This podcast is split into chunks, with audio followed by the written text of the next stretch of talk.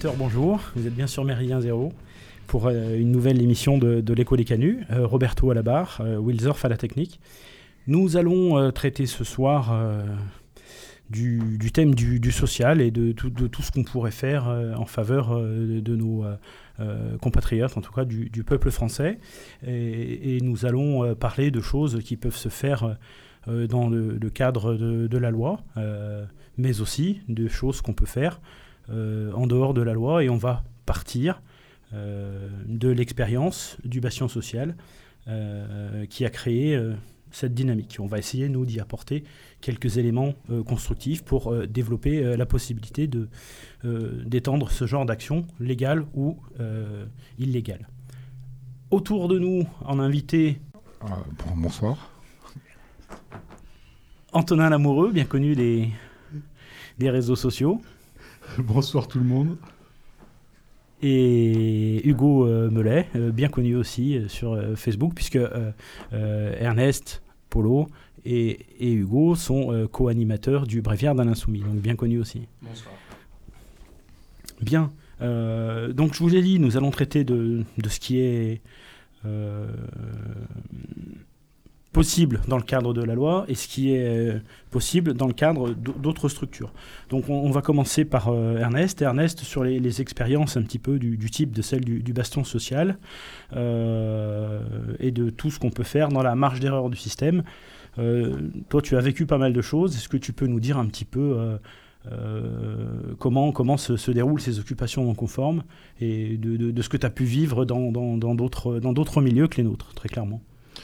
Je pense que, bonsoir, je pense que pour commencer, il faudrait peut-être euh, resituer un petit peu euh, ce qu'a été euh, l'expérience du baston social, c'est-à-dire une occupation non conforme, une occupation sans titre, sans titre légal, autrement dit, pour employer le, langage courant, un, un, squat en fait, c'est-à-dire l'utilisation d'un lieu sans avoir forcément de titre euh, légal pour pouvoir, pour pouvoir l'utiliser. Euh, je crois que ce sont les Italiens de Casapound qui préfèrent l'utilisation de, euh, d'occupation non conforme plutôt que, plutôt que de squat qui est, qui est, assez, qui est assez connoté.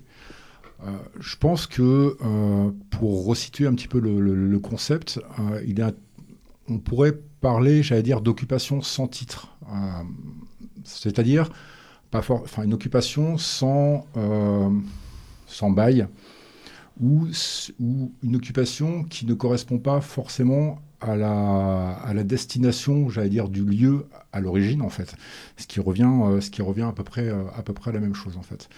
Donc les camarades du baston social ont voulu occuper, euh, si, je ne m'abuse, un entrepôt, un bâtiment public, un bâtiment public, et on verra qu'on on peut aussi faire ce genre d'expérience dans le privé, même si elles n'ont pas bonne presse. Mais vas-y, je te laisse là.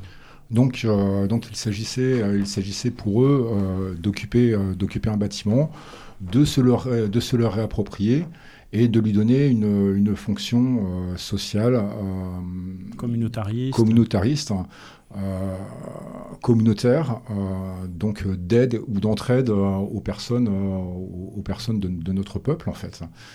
Euh, en partant du principe que de, ce qu'on constate tous les jours, c'est qu'il y a une vraie discrimination entre, entre les migrants, les clandestins, et puis, euh, et puis les, Français ou les Européens qui, eux, euh, on peut le constater, ont un petit peu plus de mal quand même à être soutenus par le, par le système.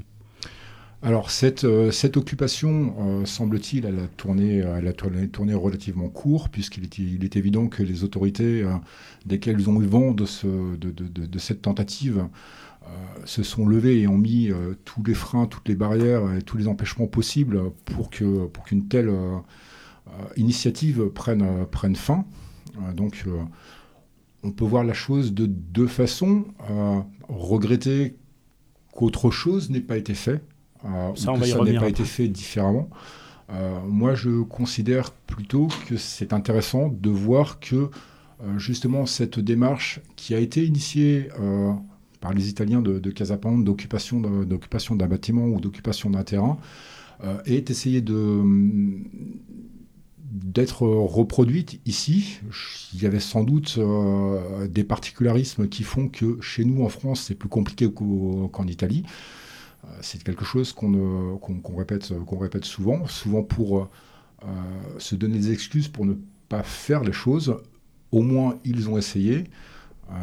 Maintenant, en s'inspirant et en observant ce qui se fait en face dans les milieux alters, alternatifs, antifa, de gauche ou d'ultra-gauche, en s'inspirant de leur méthode, euh, qui est beaucoup plus longue que la, nôtre. Je pense qu'il y a effectivement un certain nombre de, savoir-faire et de, savoir-être euh, qui permettraient effectivement d'être plus efficace et de durer euh, euh, de durer dans une occupation de, ce style-là, en fait. Alors, cette occupation euh, du, bastion social, elle, s'inscrit dans une dynamique de dire, dans la dynamique des zones autonomes temporaires, de dire, à un moment donné, le système peut pas tout contrôler. Et donc là, c'est un des exemples euh, d'application d'une action dans, cette marge d'erreur du système, mais il y en a beaucoup d'autres. Est-ce que tu peux nous, dire un petit peu quels autres euh, types d'actions? Parce que là, on parle d'un bâtiment en dur, mais euh, je pense que les questions d'occupation, elles peuvent aussi se faire dans, sous pas mal d'autres formes. Alors c'est assez intéressant que, tu commences par, par parler de, de zones autonomes temporaires. C'est un concept, pour revenir un petit peu à l'origine, euh, qui, a été, euh, qui a été développé dans les années 80 par un anarchiste euh, américain très sulfureux qui s'appelait Hakim Bey en fait. Et le principe c'était ce qu'il appelait Temporary Autonomous Zone. Excusez-moi pour mon, accent un petit peu merdique. Donc les zones autonomes temporaires. le principe de la zone autonome temporaire, c'est ni plus ni moins que de se réapproprier un territoire, un espace, pendant un temps donné, et d'y développer ses propres, ses, propres, ses propres règles, en fait. Euh, le principe de la, enfin, la, zone autonome temporaire, euh, c'est de considérer que le système, finalement, euh, étend de plus en plus son, sa volonté de contrôle global de la société, donc un petit peu à l'image d'un filet, un filet de pêche dérivant en fait, et que la seule solution, j'allais dire, pour pouvoir échapper à ce contrôle de plus en plus étroit de, de, de, la population, c'est de, se c'est de se nicher dans les, dans, les mailles, dans les mailles du réseau en fait, et finalement de, s'organiser comme un espèce d'archipel euh, d'îlots de résistance qui seraient euh, relayés les uns avec les autres. Le principe de base étant euh, la discrétion. C'est pour ça, quelque part, que avec le, baston social, peut-être qu'ils ont voulu aller trop vite en besogne et, que, et se donner trop de visibilité et aller trop vite dans la lumière, alors qu'il y a avant tout tout un travail en souterrain à faire un squat, j'allais dire, euh, ne devant euh, apparaître au grand jour finalement que quand un rapport de force a pu être établi avec soit les propriétaires, soit l'autorité, ou soit ceux qui vont chercher à déloger les gens. Mais le, principe de base, c'est avant tout la discrétion, surtout en France ou comparé à l'Italie. Du moins en milieu urbain, il est extrêmement difficile de tenir ce genre d'occupation tout simplement parce que les municipalités n'ont pas euh, du tout ni intérêt ni envie de voir se développer euh, une verrue en plein cœur de, en plein cœur de la cité euh, qui deviendrait très rapidement incontrôlable et dont les gens ne pourraient pas, ne pourraient pas être, être délogés en fait.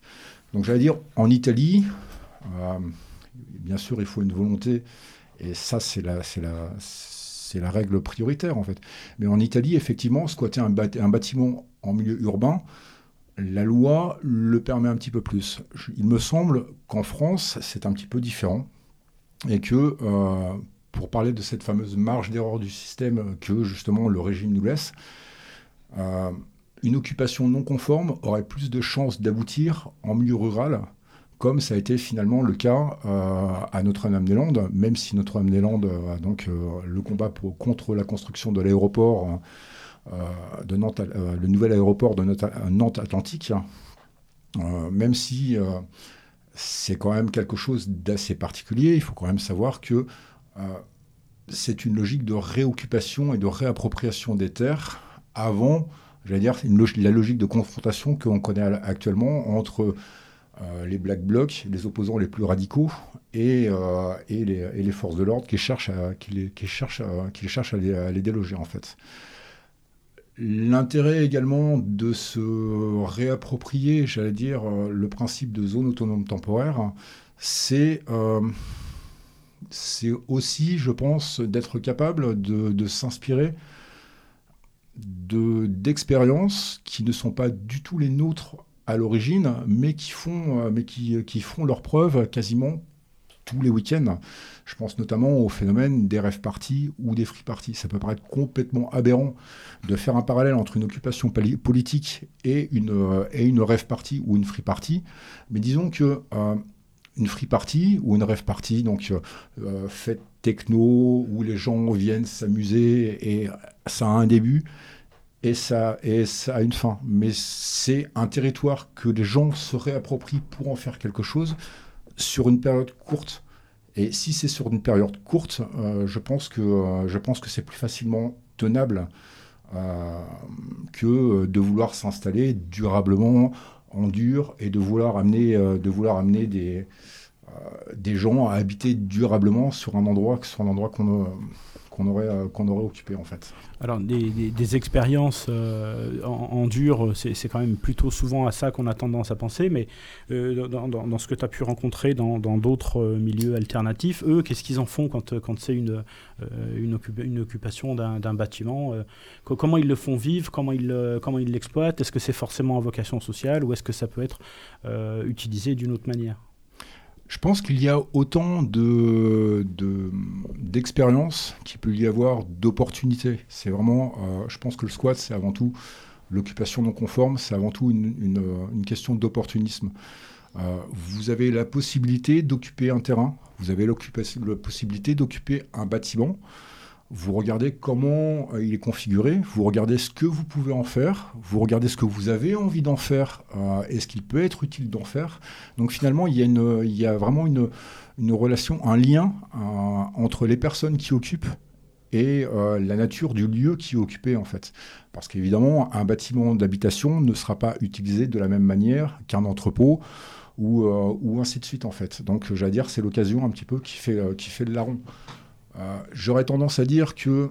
Euh, quelques exemples concrets pour qu'on puisse matérialiser un petit peu plus ce qui a pu être fait par d'autres dans, le cadre d'occupation Parce que là, on a, on a donné deux cas. Un cas mobile euh, pour, pour, pour, une fête, une réunion, une convention, on peut mettre ce qu'on veut derrière. Et dans le cadre d'une tentative d'occupation pour faire du social, ou en tout cas s'en rapprocher. mais qu'est-ce qu'on peut faire d'autre avec une occupation? Les, possibilités sont multiples. Je pense que la, première raison qui peut pousser des gens à squatter un lieu, c'est pour pouvoir éventuellement y habiter, en fait. Donc, euh, ce sont des critères euh, financiers qui poussent euh, les gens qui n'arrivent pas à se loger à ouvrir des bâtiments qui sont laissés vides et à les, occuper afin de pouvoir y vivre parce qu'ils n'ont pas nécessairement accès au logement, même s'il y aurait bien d'autres voies légales, comme on va le voir tout à l'heure, pour pouvoir, euh, pour pouvoir pallier, ce, pour pouvoir pallier ce, ce, manque de, ce manque de, euh, ce manque de place et ce manque, ce manque de logement. Après. Euh... Antonin, vas-y. Alors, moi, je tiens dire qu'on avait, par exemple, dans Paris, à l'hôpital Saint-Vincent, Saint-Vincent-de-Paul, euh, l'association euh, Aurore et plein d'autres associations euh, qui sont arrivées sur l'hôpital en attendant qu'il soit entièrement rénové. Et donc, dans un premier temps, c'était les squats. Et les squats, ça a été... À vocation d'habitation? Alors, pour de l'habitation et aussi des ateliers, des ateliers solidaires et tout ça.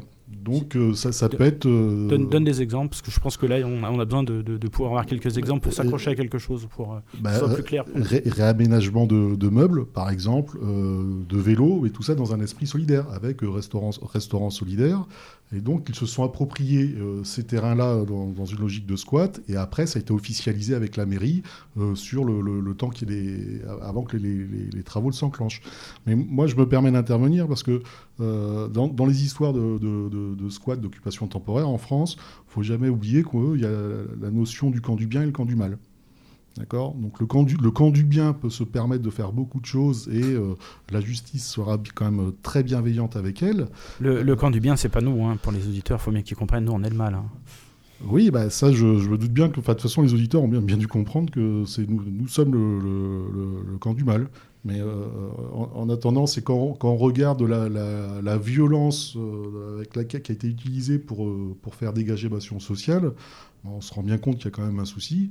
Alors c'est vrai qu'à Notre-Dame-des-Landes et puis euh, et puis dans le sud, il y avait eu euh, sur des sur des ZAD euh, bah, la, police la police qui a été autorisée à être un peu plus virile dans dans ses explications, enfin pour, pour, virer les gens. en attendant, ils ont laissé beaucoup de temps.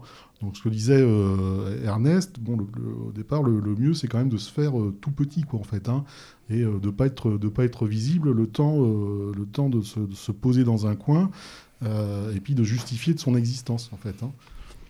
Il y, a, deux choses qui m'interpellent. Ça fait plusieurs fois que vous dites tous les deux la même chose. la visibilité serait un leurre dans certaines situations?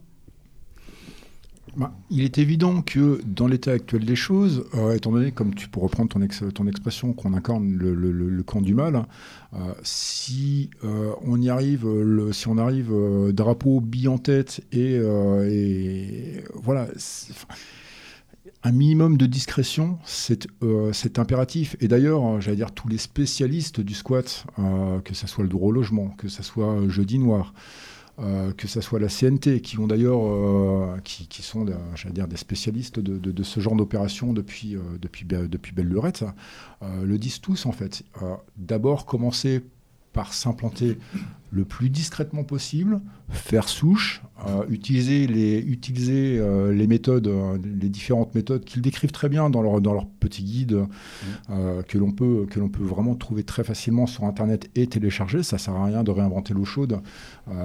tout, a, tout, a déjà été, tout a été, été, a déjà été fait en fait. Ça.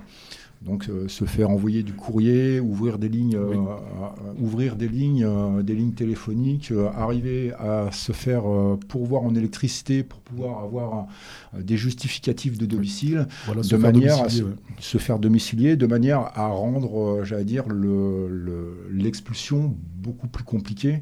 Euh, beaucoup plus compliqué et avec des, voies légales, euh, des voies légales euh, à rallonge.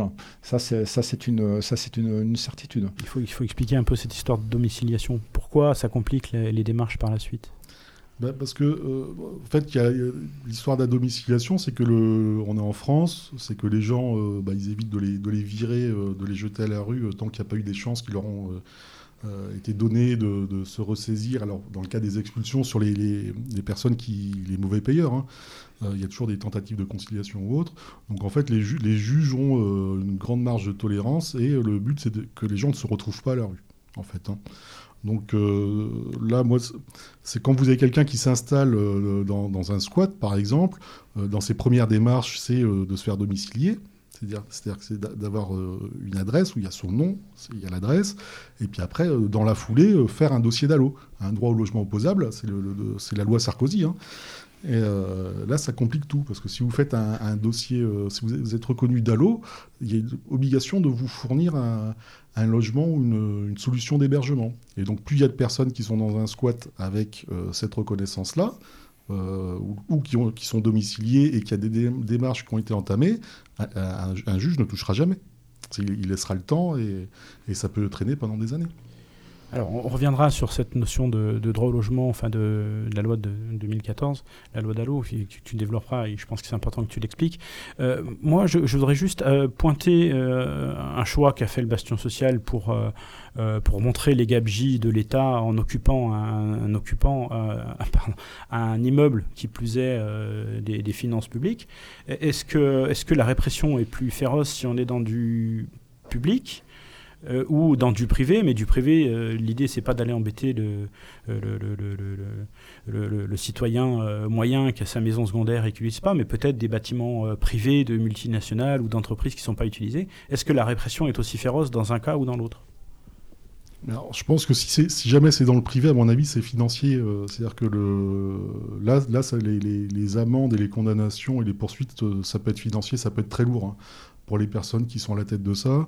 Euh, moi, je rappelle qu'il y a euh, un peu plus de deux ans, euh, il y avait les, migrants, hein, les clandestins, qui avaient débarqué dans le, 19e et qui se sont retrouvés dans un collège. dans un ancien collège qui était en attente de, travaux. Et ils ont fait le forcing avec le, DAL et les associations. Ils se sont pointés dedans et ils l'ont occupé illégalement. Et après, c'est devenu, ça a été légalisé. Leur présence a été légalisée. C'est-à-dire que c'est toujours la notion du camp du bien et du, le camp du mal. Hein.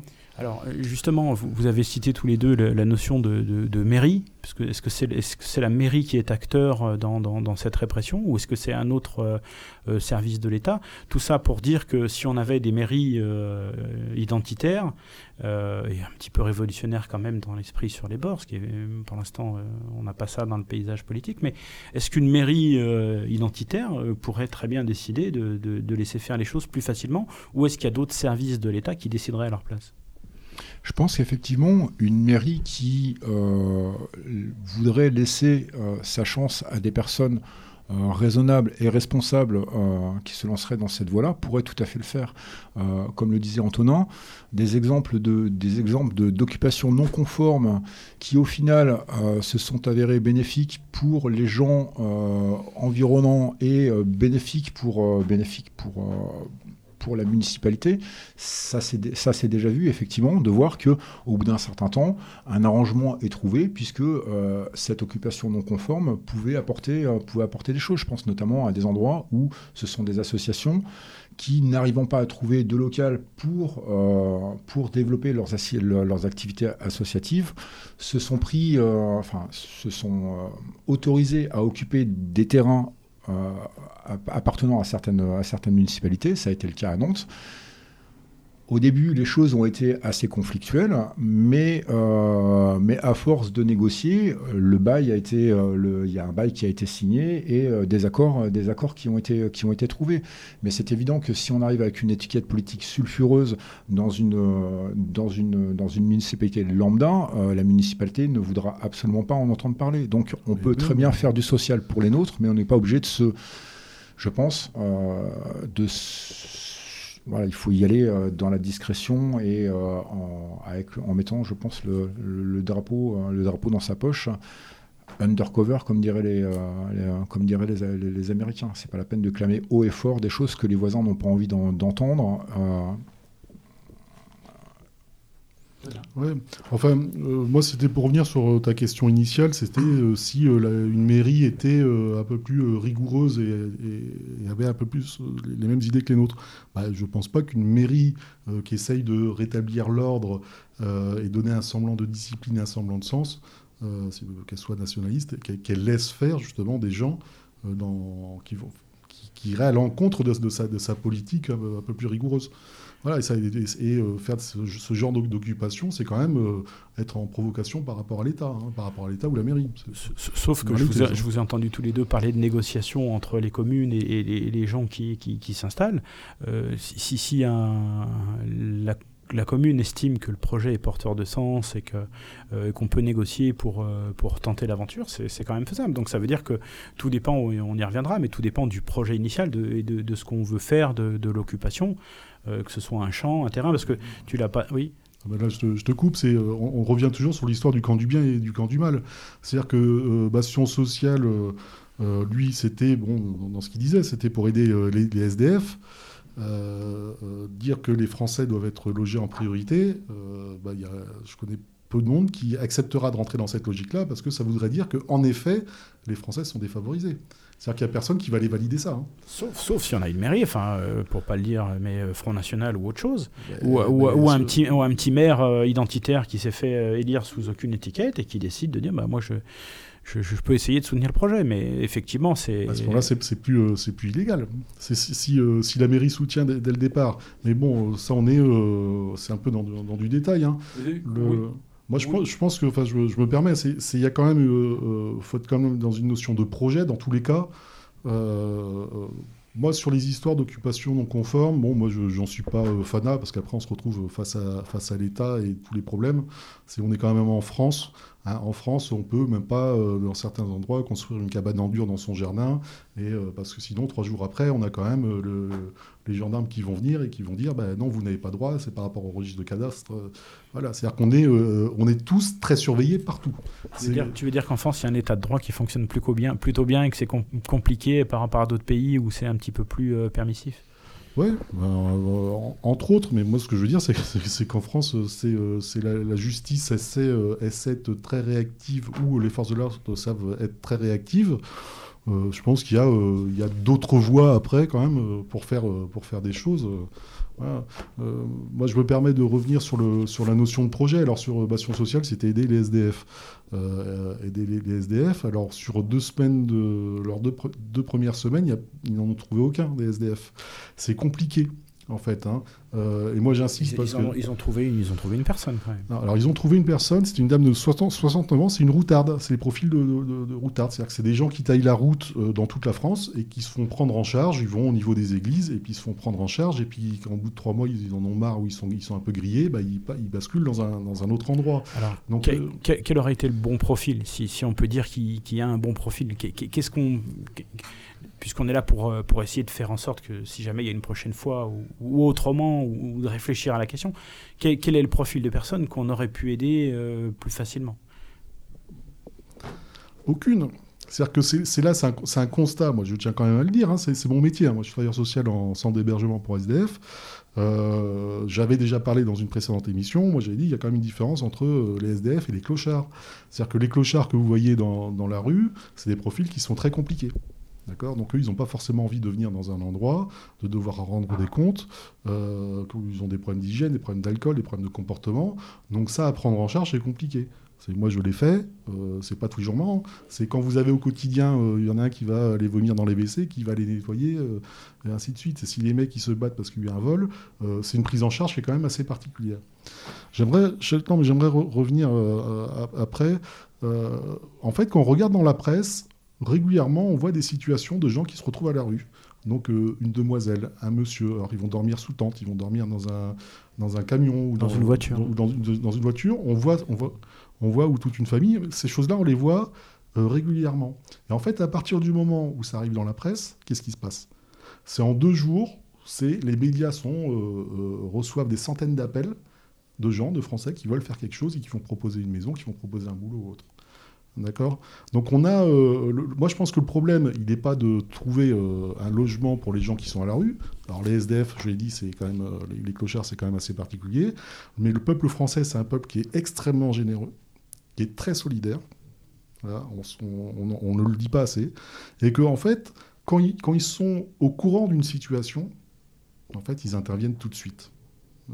Donc moi, utiliser un squat, ou même dans un bâtiment qui ne serait pas un squat, D'accord C'est ouvrir, même dans Paris, un bâtiment avec, euh, avec 10 euh, pièces pour, pour euh, recevoir des, des, SDF.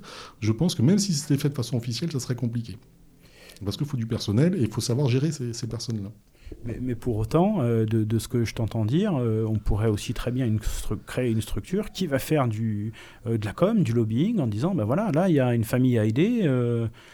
Et, là, du coup, et là, du coup, on, fait la bonne action qui, peut créer cet élan, cet élan de générosité. ça, peut être aussi une manière d'aborder le, projet. Après, il reste à monter la structure associative et éventuellement à la loger, mais ça, c'est encore autre chose. Eh, mais ça, ça justement, c'est un vrai projet. C'est-à-dire que euh, ça, alors, les, gauchistes, les gauchistes le font déjà très bien, hein, comme le disait Ernest, euh, ils ont quand même de l'avance sur nous. Moi, j'encourage les gens à aller voir euh, sur, sur Facebook, ça s'appelle 115 du particulier. Donc moi j'y étais, mais ils m'ont viré parce que j'étais un peu trop taquin par rapport aux clandestins. Mais quand, vous, quand vous regardez, euh, euh, euh, euh, vous avez des gens qui postent et qui disent euh, Je suis à la rue depuis tant de temps, je cherche une solution d'hébergement pendant deux semaines. donc vous avez des demandes et vous avez aussi des offres sur des gens bah, Tiens, moi je peux recevoir quelqu'un, une femme seule avec un enfant pendant un mois ou pendant deux mois, je peux recevoir une famille pendant six mois, j'ai des couvertures à donner, j'ai de la nourriture à donner, je peux faire. Je cherche quelqu'un pour du boulot pendant 15 jours et je peux l'héberger. Donc en fait, il y a déjà une culture, une culture du social qui existe via le, le, euh, du particulier. Après, la question, c'est nous, au niveau nationaliste, comment est-ce qu'on pourra faire pour aider des gens et mettre en avant c'est euh, les, gens qui sont euh, discrets, qui osent pas, qui ne sont pas au courant, mais surtout qui n'osent pas, en fait. Hein. Ce, que, tu viens de dire là encore, euh, c'est cette même structure que, je viens d'évoquer qui ferait du lobbying, elle, pourrait aussi donner des, conseils sur la législation sociale. À quoi tu peux avoir droit ça, ça pourrait être aussi une de ses missions. Alors, c'est par rapport au public euh, en difficulté, bah, il y a quand même une évaluation sociale. Hein. ça, euh, c'est mon boulot. Et bah, dans le boulot, ce qu'on fait, euh, c'est on, évalue les, personnes et puis leur, capacité, surtout leur capacité à avancer, à être honnête et à être franc dans leurs difficultés. Et ça a des difficultés financières, des difficultés de papier. mais ça, c'est important de pouvoir maîtriser ça. Bah, c'est pour ça qu'il y a des travailleurs sociaux d'ailleurs. Hein.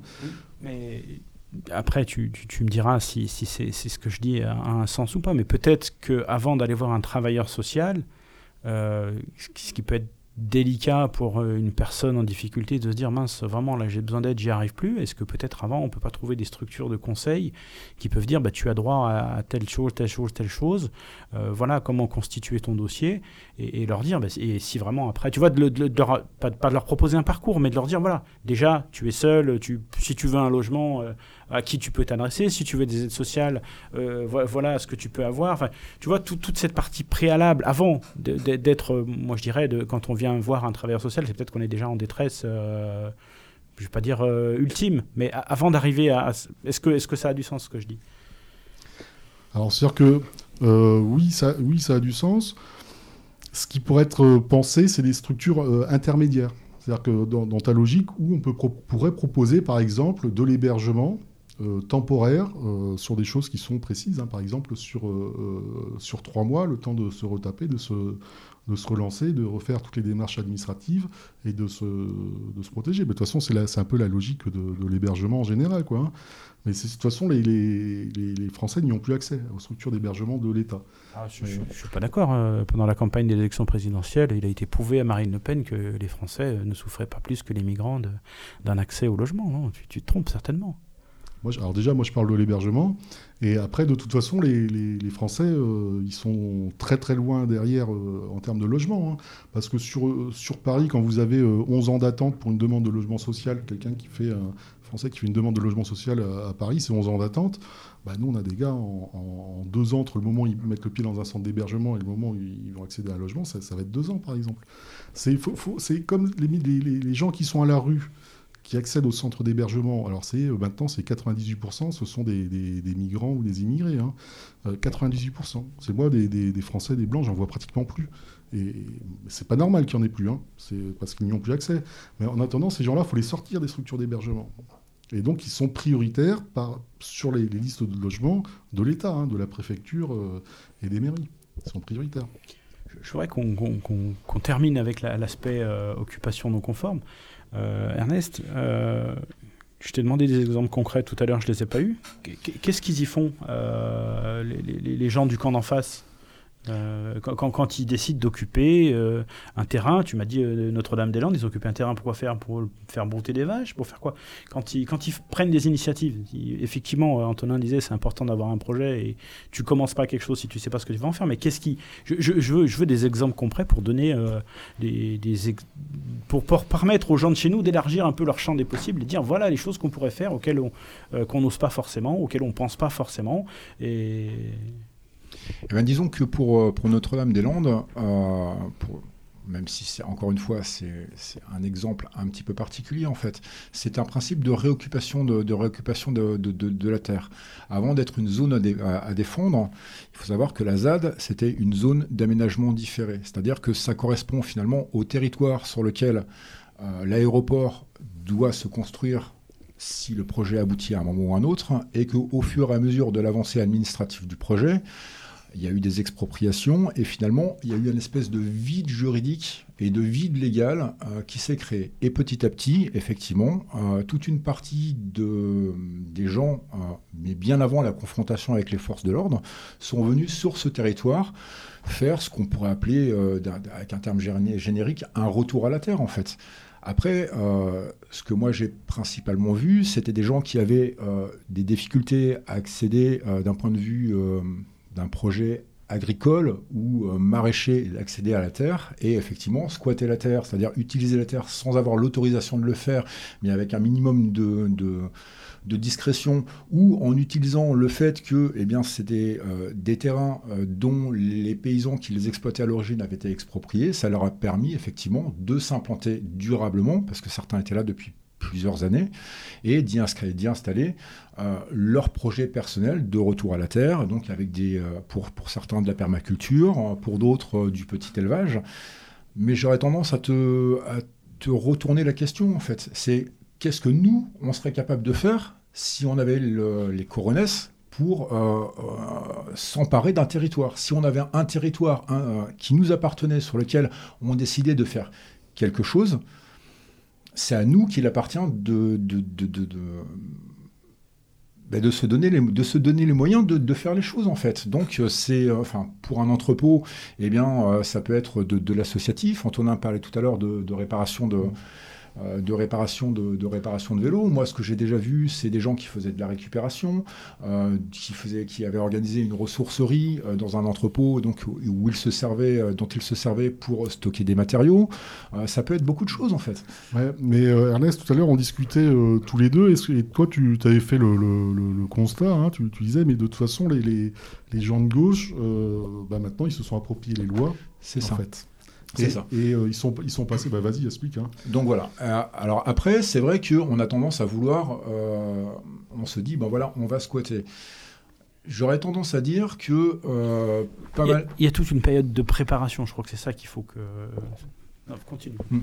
J'aurais tendance à dire que finalement, les, nos adversaires les plus, les plus avant-gardistes, maintenant, ne s'embêtent plus à occuper sans titre un terrain. C'est-à-dire que la période des hippies euh, post, post Larzac qui allaient en Ardèche, qui s'appropriaient qui s'appropriaient un, un, hameau désaffecté et qui bénéficiant du soutien de la population locale remontaient les murs avec trois tôles et ce genre de choses pour pouvoir petit à petit bah, s'implanter, hein, ça se fait de, de, moins en moins facilement. Moi, ce que j'observe, c'est que euh, il y a une, dire une professionnalisation d'occupation de, de, terrain en utilisant toutes les structures euh, légales et toutes les opportunités euh, qu'offre la loi, par exemple, avec des SCI imbriqués dans une association, imbriqués dans une SCEA, donc qui permettent de gérer et de définir qui a des parts et qui, qui est propriétaire. Parce que je pense que Antonin va. SCEA c'est société civile et agricole. C'est la même chose qu'une société euh, civile et immobilière qui permet de, partager un, bien immobilier et de savoir quelles sont les parts. La SCEA permet de faire la même chose avec du matériel agricole. Puisque quand vous achetez à plusieurs un terrain euh, à vocation agricole, eh bien, il peut être intéressant de mutualiser, euh, l'utilisation du matériel et on a tendance à croire que bah, les babos euh, qui, s'installent, euh, euh, qui font leur retour à la Terre, c'est quelque chose de très anarchisant où tout le monde peut faire ce qu'il veut ou autre.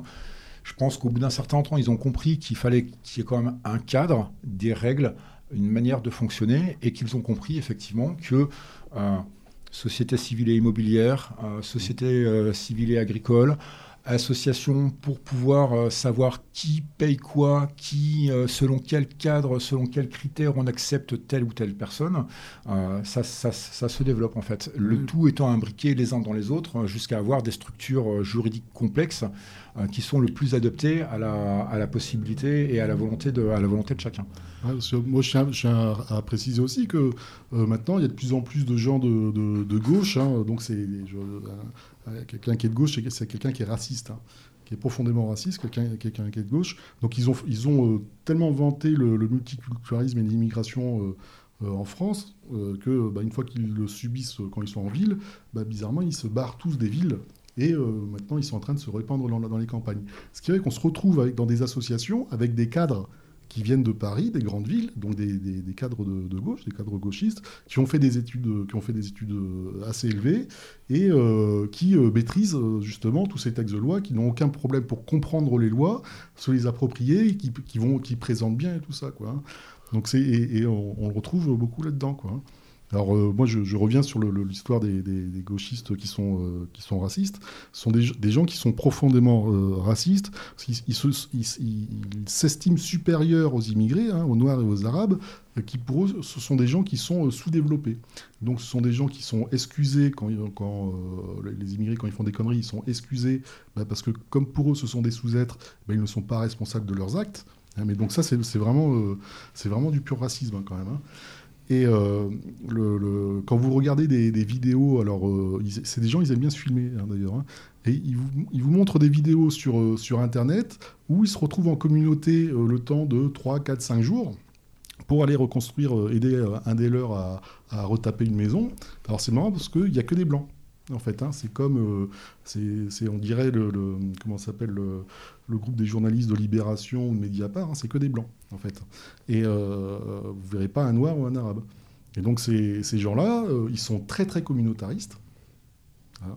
Ils, trient vraiment euh, les gens qui veulent pour venir, pour venir les, rejoindre. Et ce sont en fait pratiquement les premiers à, créer des communautés blanches en dehors des villes. Mais en, étant dans l'accusation inversatoire, en disant ce sont les autres qui sont racistes, hein, pour qu'on les laisse eux tranquilles. Tous les deux, vous parlez de gens qui, se rassemblent, qui décident de, porter un projet euh, en commun, aussi bien à Notre-Dame-des-Landes que, que, dans le cadre d'une structure euh, plus associative, plus, plus, plus structurée. comment on fait pour durer dans le temps? C'est quoi la clé du succès?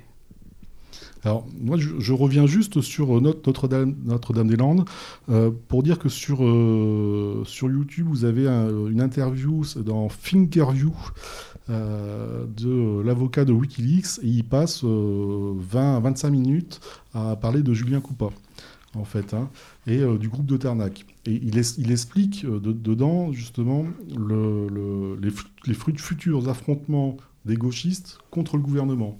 Euh, il explique aussi que par exemple pour euh, c'est Rémi Fraisse, hein, euh, que Rémi Fraisse était mort et que bah, ces groupes gauchistes-là, leur but c'était qu'il y ait un jeune mort en, se, confrontant aux forces de police de, Macron en fait. Hein. Eux c'est leur but, c'est de faire des martyrs pour tout bloquer. Alors l'interview, j'encourage vivement vivement à la regarder. Et les, les, comme ça, c'est aussi des zones d'entraînement après pour venir foutre la merde dans, dans les, dans, les grandes villes. Quoi. Donc ça, je, tenais, je tenais à en parler aussi parce que c'est... Euh, euh,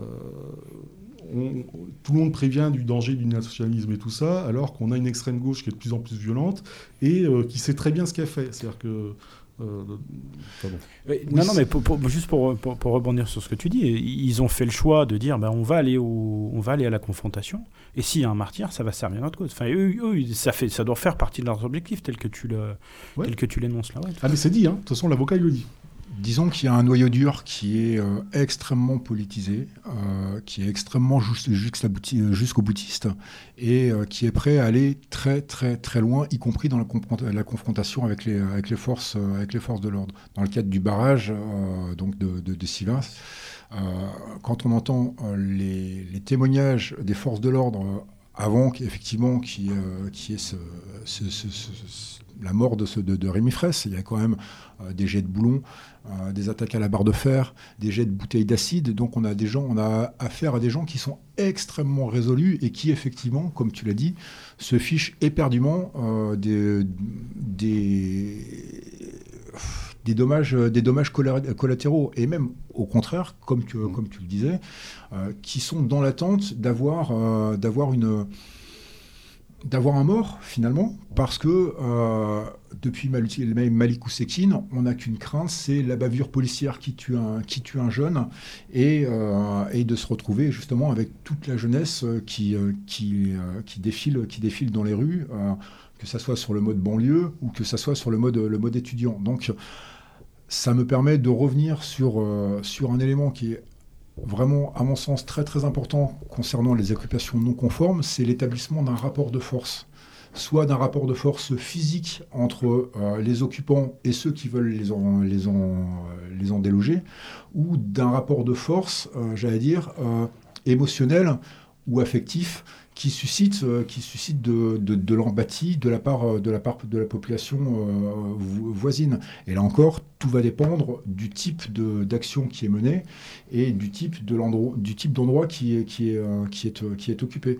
Il est évident que occuper une zone humide avec une, biodiversité à défendre, ça trouvera un écho extrêmement positif de la part, de, de la part, de, la part des gens, parce que la défense euh, des, animaux et de la nature, c'est quelque chose d'extrêmement porteur. Et les gens n'ont pas nécessairement conscience de ce qui se fait à l'intérieur, mmh. sous couvert, sous couvert donc de, de, cette, de cette occupation, puisque la ZAD, quand vous êtes étranger à la ZAD, vous y êtes, enfin, vous y êtes bien accueilli, certes, mais dès lors que vous commencez à fouiner ou à regarder un petit peu, et dès lors qu'il y a une suspicion euh, que vous soyez un journaliste, vous êtes fliqué, et euh, il y a des endroits où on ne vous laisse pas, où on ne vous laisse pas vous promener, où on ne vous laisse pas regarder ce qui s'y passe, parce qu'il y a quand même euh, une obligation, j'allais dire, de, de, secret. Pour vivre heureux, vivons cachés, disait la fable. Donc c'est un petit peu comme ça que c'est un petit peu comme ça que ça se passe. C'est là-dessus que je voulais vous emmener tous les deux en fait. C'est sur la notion d'association. Tous ces gens-là, quand ils font quelque chose, ils le font ensemble. ils le font dans la durée et, c'est un peu euh, la maladie euh, de notre camp, enfin, cette difficulté à, se projeter pour les autres, à avoir de l'empathie, à avoir de l'altruisme. Moi, je trouve que euh, la, notion de solidarité, c'est ça que je voulais mettre en évidence là. C'est qu'en face, on a des gens qui sont solidaires, qui sont altruistes, qui ont conscience qu'on peut construire quelque chose quand on est plusieurs, et, que, et que, chez nous, aujourd'hui, on, en est quand même à ce point-là, d'arriver à trouver des, des gens déterminés, ou peut-être que les projets sont pas bons. Tu disais qu'il faut que les projets soient positifs et que c'est facile de donner du monde, peut-être que, que ce qu'on essaye de mettre en œuvre, ça manque de positivité. Il faut dire aussi qu'ils sont euh, organisés en réseau. Il y a toujours un comité, un, comité, un collectif, un syndicat, un groupement, une association qui soutient. Et tout ce petit monde est, euh, euh, est extrêmement entremêlé. Il, ne suffit, d'aller voir sur la page de soutien de, de Notre-Dame-des-Landes la, le, dynamisme de l'activité de, l'activité des, différents comités de soutien à travers toute la France, ce sont des gens euh, qui, euh, qui, organisent des tas d'événements locaux et, euh, et, qui, sont capables, qui sont capables de mobiliser, de mobiliser pour leur cause. Et chez nous, dans l'état actuel des choses, toujours ce fameux rapport de force, ça va être très très très compliqué euh, dans le cadre d'une occupation de mobiliser 5, 10, 15 000, 20 000 personnes pour venir, pour venir manifester, comme ça s'est passé à plusieurs reprises à Notre-Dame-des-Landes, euh, contre, euh, contre j'allais dire, la fermeture du baston social. On aurait pu le faire, à mon avis, sans que ça soit une occupation, mais pour l'affaire Black M avec Verdun, où là, effectivement, c'était tellement énorme que pas mal de camarades, pas mal de patrimotes, pas mal de nationalistes, ou même monsieur et madame tout le monde étaient tellement outrés par la perspective de voir Black euh, chanter à Verdun, que les gens auraient débarqué, et que là, ce rapport de force entre, euh, entre, euh, entre l'État et, ceux qui se, révoltent se se serait inversé. Mais tant qu'il n'y a pas cette possibilité d'être soutenu, il faut être extrêmement discret parce que sinon euh, c'est la meilleure façon de se faire, de se faire embarquer. Après, j'allais dire, l'expérience est, formatrice. C'est vrai que euh, pour beaucoup, de, pour beaucoup de, de, gens de gauche, on a tendance on revient à ce qu'on disait tout à l'heure, le camp du bien et le camp du mal, il y a quand même une tolérance plus grande pour des, pro, des projets de gauche ou d'ultra-gauche que par rapport à de, futurs projets nationaux. Mais il faut quand même savoir que des squats, ils s'en ouvrent, ils s'en referment tous les jours, toutes les semaines, que des gens euh, finissent en garde à vue toutes les semaines, que des zadistes vont euh, en garde à vue ou vont en prison toutes les semaines, et que euh, voilà, ils payent quand même le prix de leur, engagement, même si nous on ne s'en rend pas forcément compte et on se dit bah voilà c'est Soros, Notre-Dame ça existe parce que l'État a laissé faire. Dans une certaine raison, partie oui, mais pas que en fait. C'est toujours ce rapport de force qu'ils ont su instaurer euh, c'est ce que j'allais dire. pouvoir durer. Le rapport de force.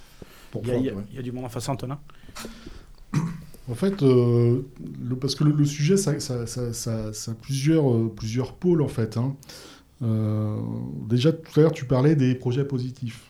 Alors, par exemple, Marine Le Pen, elle a perdu parce que elle était beaucoup dans une posture de, bah, on constate, si on constate ça, elle n'était pas force de proposition. Donc, euh, on, a, euh, on a dans notre, milieu nationaliste euh, bah, beaucoup, de, beaucoup de négativité et de passivité évitée, hein, excusez-moi. donc ça, il y a déjà, ça d'une part, c'est on n'est pas source de, propositions et de, projets intéressants. Parce qu'après, les gens, ils n'ont pas forcément envie d'aller manifester euh, pour dire dehors les immigrés ou euh, les, nôtres avant les autres. Euh, tout le monde, n'est pas à ce degré-là. En revanche, moi, je, rappelle toujours, c'est le, peuple français, c'est le peuple le plus généreux du monde. C'est quelque chose, il faut vraiment le digérer, ça, c'est en avoir conscience. C'est-à-dire que le social, 80% du social est financé par le, monde du travail. C'est quand vous voyez chaque migrant qui débarque, euh, c'est 18 000 euros de prise en charge euh, en centre d'hébergement. Et je ne parle pas du coup du RSA quand ils vont toucher le RSA très rapidement. Euh, après, il y aura la prise en charge médicale. Donc, c'est des centaines de milliers d'euros. C'est quand, quand, on parle des, des mineurs étrangers isolés, c'est le coût moyen, c'est 50 000 euros par an. D'accord? Je, m'excuse, je te coupe, mais pour, bien euh, montrer l'importance de ces chiffres, on a l'impression qu'on balance des chiffres comme ça, mais 18 000 euros, c'est le salaire annuel d'un SMICAR. Hein. Même pas. Mais, quand, on pense, quand on pense aux retraités, là, quand on pense au, juste aux retraités, et euh, euh, ce que gagne un, retraité, alors 18 000 euros, c'est 1 500 euros par mois. Euh, vous avez des, retraités, euh, qui se, plein de retraités qui ne sont que pas 1500 euros par mois. Et je parle juste dans la partie hébergement et suivi social. Donc euh, là, on a des dizaines des dizaines de milliers de migrants qui débarquent. C'est quand vous regardez dans les, dans les logements, l'accès au logement, et ainsi de suite, sur les coûts de formation, c'est quand vous regardez les dizaines de milliards qui sont déversés dans les, dans les banlieues avec des gymnases tout neufs qui, tout, neufs qui brûleront au bout de deux ans, euh, et ainsi de suite. Vous voyez des immeubles qui sont rénovés en permanence. Et des, c'est, euh, quand même des milliards et des milliards, et c'est quand même les Français qui le payent, ça. Quand il quand y a une, action de générosité qui est mise en place, que ce soit euh, le Téléthon, la Rose des Motards, par exemple, à Metz, hein, je, salue les Messins. Sur... les motards aussi, mais là, il ne le voit pas. C'est, je, fais le, je fais lever, là. Et euh, en fait, le, le, peuple français est immensément euh, généreux. Euh, il commence à prendre, là, il est en train de commencer à prendre conscience qu'il est en train de payer son grand remplacement. Mais il n'a pas encore forcément tous les chiffres en tête. Et donc moi, j'encourage, j'encourage vraiment à parler de chiffres en fait avec les gens hein, pour les ramener à une réalité, quoi. Et, tout ça, ça, nous amène, en fait, c'est un, chemin, cheminement personnel. Et c'est de nous dire dans quelle société nous sommes. Donc c'est-à-dire que je, suis en train de financer euh, une société qui va me remplacer moi, qui va mettre en insécurité euh, ma descendance, mes enfants, mes, mes futurs petits-enfants, euh, ma famille, mes proches. Et je suis en train de financer cette, société-là. Et euh, cette société, on l'appelle aussi la société de consommation. C'est-à-dire que les, euh, là, on pense métro, boulot, dodo, acheter son, téléviseur euh, écran plat, c'est partir en vacances en, Tunisie pour 150 euros la semaine, ou partir, partir, je sais pas, dans un camping, on va payer 500 euros pour pouvoir avoir, pour planter sa propre tente, quoi, en fait. Hein. Et donc, dans cette, dans cette société de consommation, quelle est ma place? Alors c'est vrai que là, je suis en train de parler de beaucoup de choses, mais c'est les, sont les, axes que les, nationalistes, et il y en a beaucoup qui ont déjà commencé ce chemin-là, c'est de, de, savoir, c'est euh, ben, quand je consomme, c'est je dépense quoi et pour qui. C'est déjà dans mon travail à moi, je participe au fait de financer euh, euh, le grand remplacement, l'immigration massive et tout ça, et puis tous les politiciens qui sont très contents de s'en mettre plein les poches. Mais après, moi, quand je dépense mon argent à moi, c'est est-ce que je le fais et je continue à financer cette société ou est-ce que je commence, moi, à dépenser un peu plus intelligemment et est-ce que je commence à acheter local avec des producteurs euh, locaux, des producteurs de viande et, tout ça? Et quand on parlait des, gauchistes et euh, dans leurs avancées et, ce qu'ils ont de plus que nous, c'est euh, vous prenez la ruche qui dit oui. Alors je ne sais pas si vous connaissez la ruche qui, dit oui. C'est une entreprise Internet qui permet de mettre en lien des producteurs aux acheteurs avec des lieux de distribution toutes les semaines ou toutes les deux semaines. Et donc, vous achetez à un producteur, on est vraiment dans du local, hein, pour de la viande, du poisson, euh, euh, du pain, des, légumes, plein de choses, quoi, en fait. Hein. et là, ça permet d'avoir du circuit court et de savoir où part l'argent, plutôt que d'aller dans un supermarché qui va tirer à la marge, avoir des, des pauvres, des pauvres caissières qui ont des boulots pénibles et tout ça, et, d'enrichir. Mais moi, je pense que c'est vraiment tout un ensemble qu'on doit euh, réfléchir. Et la solution viendra quand euh, euh, chacun d'entre nous, à un moment donné, on dira stop. En fait. Je, reviens à ma, notion d'altruisme, parce que je crois que c'est ce que tu touches du doigt ici, c'est que euh, foncièrement, euh, les, nations, j'ai l'impression qu'ils ont, à part euh, quelques minorités, hein, je ne fais, pas de généralité, mais j'ai quand même l'impression que les nations ont du mal à, être solidaires et, à penser groupe. Et je crois que c'est ça quand même notre mal au départ. tant, que le Front National allait bien, ben, ça allait bien, on suivait le, le, joueur de flûte, mais là aujourd'hui on est dans une situation où on s'aperçoit que les élections ont en tout cas qu'avec cette candidate-là, euh, le Front National porterait très peu d'espoir. Et je crois qu'il y, a un besoin de, penser autre chose, mais qu'on ne fera pas l'économie. Euh, moi, je, dis souvent, euh, aucune victoire sans solidarité. Enfin, et c'est pas possible. On n'y arrivera pas. Donc, je pense qu'un des, nœuds gordiens de notre problème, c'est ce que tu disais, que ça passe par une prise de conscience, mais, déjà pas par nos actes d'achat, mais que sans altruisme, sans solidarité, il faut pas tourner la tête quand il y a un de nos camarades qui a un problème, quoi. Il faut, ça, commence par là, ça commence par là, je pense.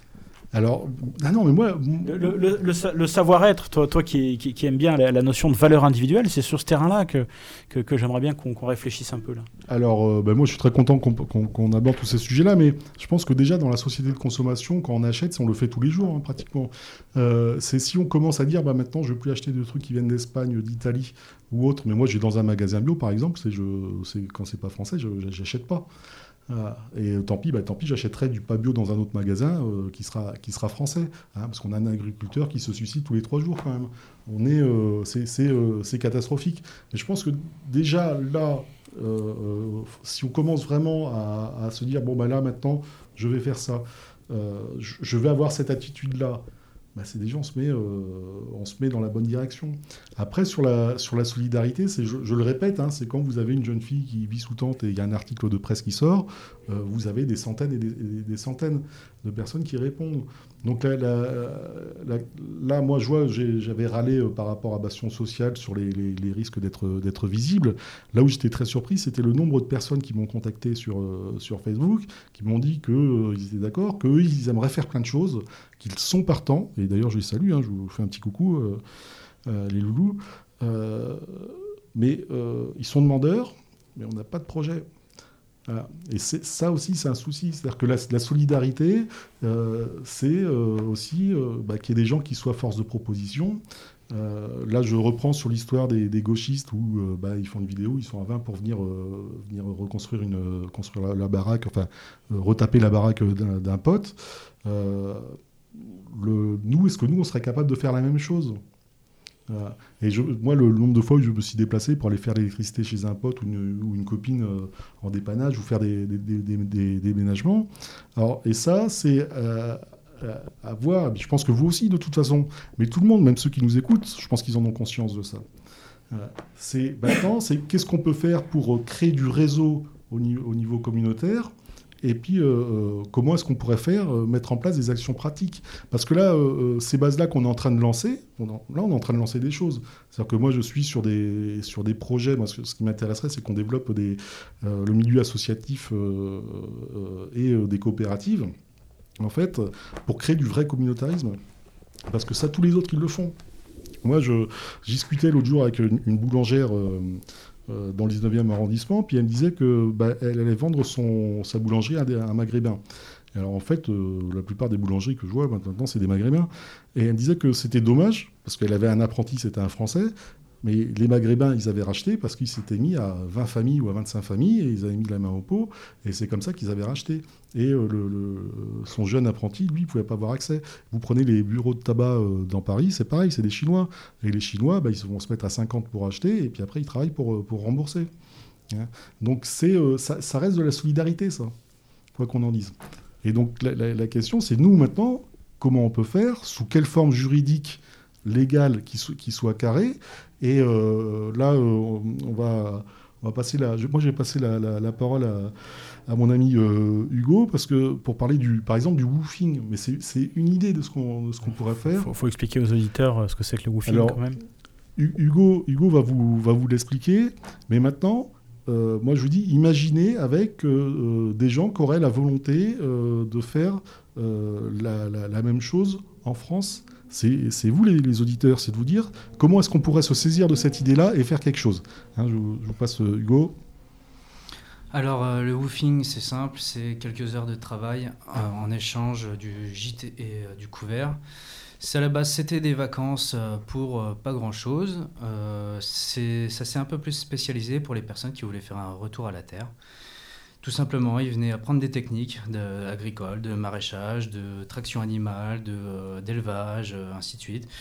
Ça s'est développé autour d'autres choses, comme des chantiers participatifs sur des éco-constructions, des, euh, plein, plein, de choses comme ça. Donc c'est un formidable outil euh, d'auto-formation, de, formation euh, à l'artisanat, à, plein de choses en fait. Et il n'y a pas de statut légal à ça, c'est pas un travail rémunéré, c'est c'est un échange de bons procédés, en fait. On travaille quelques heures euh, pour, euh, pour un agriculteur, on va aller désherber ses rangs de patates, on va, aller, euh, on va aller lui filer un coup de main à monter, une, à monter un poulailler, n'importe quoi, 2-3 heures. Il n'y a, pas de, a pas de notion de productivité, y a, ça se fait naturellement. Et puis on, héberge ceux qui viennent travailler pendant ce temps-là. Ça peut durer pendant une, deux, trois semaines, six semaines, plus, comme on veut. Euh, on a parlé d'expérience des, gauches. Euh, les gauches euh, l'ont très bien compris, ils le font.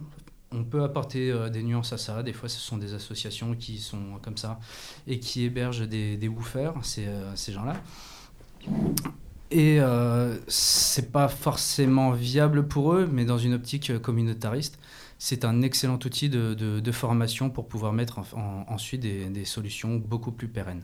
Ah, Peut-être préciser que WOOFing, c'est un acronyme qui concerne et qui a une vision très internationale. Oui, en fait, c'était le Worldwide euh, Opportunities euh, on Organic euh, Farm, donc les opportunités sur les fermes biologiques.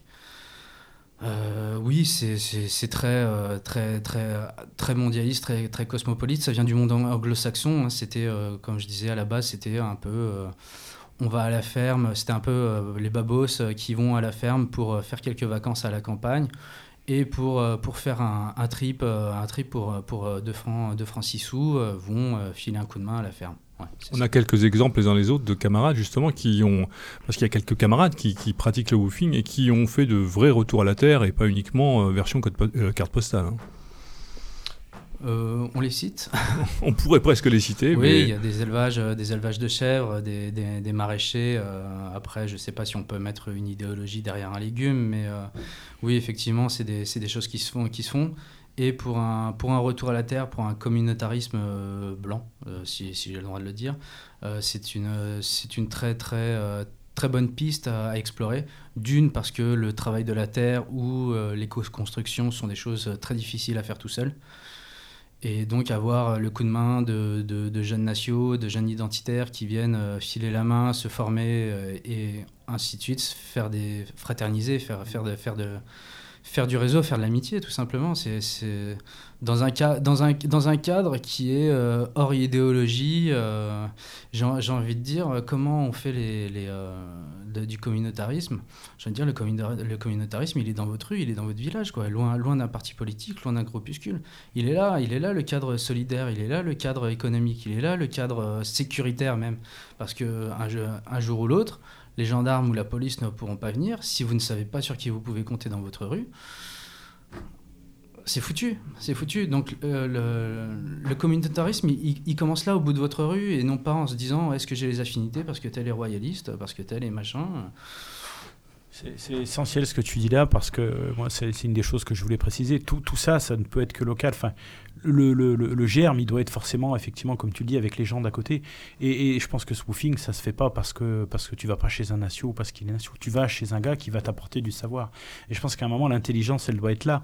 Et de dire, bah, euh, on fait les choses, euh, pas, pas pour qu'il y ait un impact politique, mais pour que ça nous, ça nous serve, pour qu'on arrive à construire euh, cette idée fraternelle, solidaire, communautaire, altruiste. Et, et, ça, mais il faut le faire localement. C'est pour ça que je pense que les tentatives, elles échouent. Et c'est aussi pour ça qu'on a du mal à fédérer. Et je pense que euh, une de nos tâches, ça peut être de créer des structures pour aider les gens à se mettre en relation. C'est une idée comme une autre.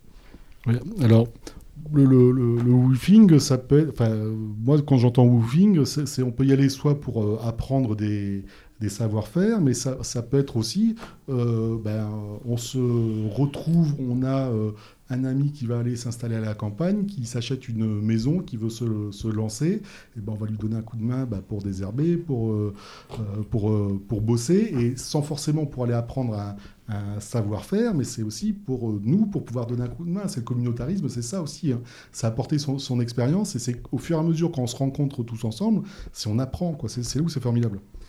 Alors comme je disais, le, fait de faire du woofing, c'est d'être euh, logé, euh, nourri. Enfin, faut, faut rester, euh, faut rester calme. Hein, c'est pas non plus le grand, le grand luxe. Ça reste du, du comment dire. c'est un peu la vie à la rude, mais c'est pas non plus, pas non plus la, guerre. Faut, faut arrêter.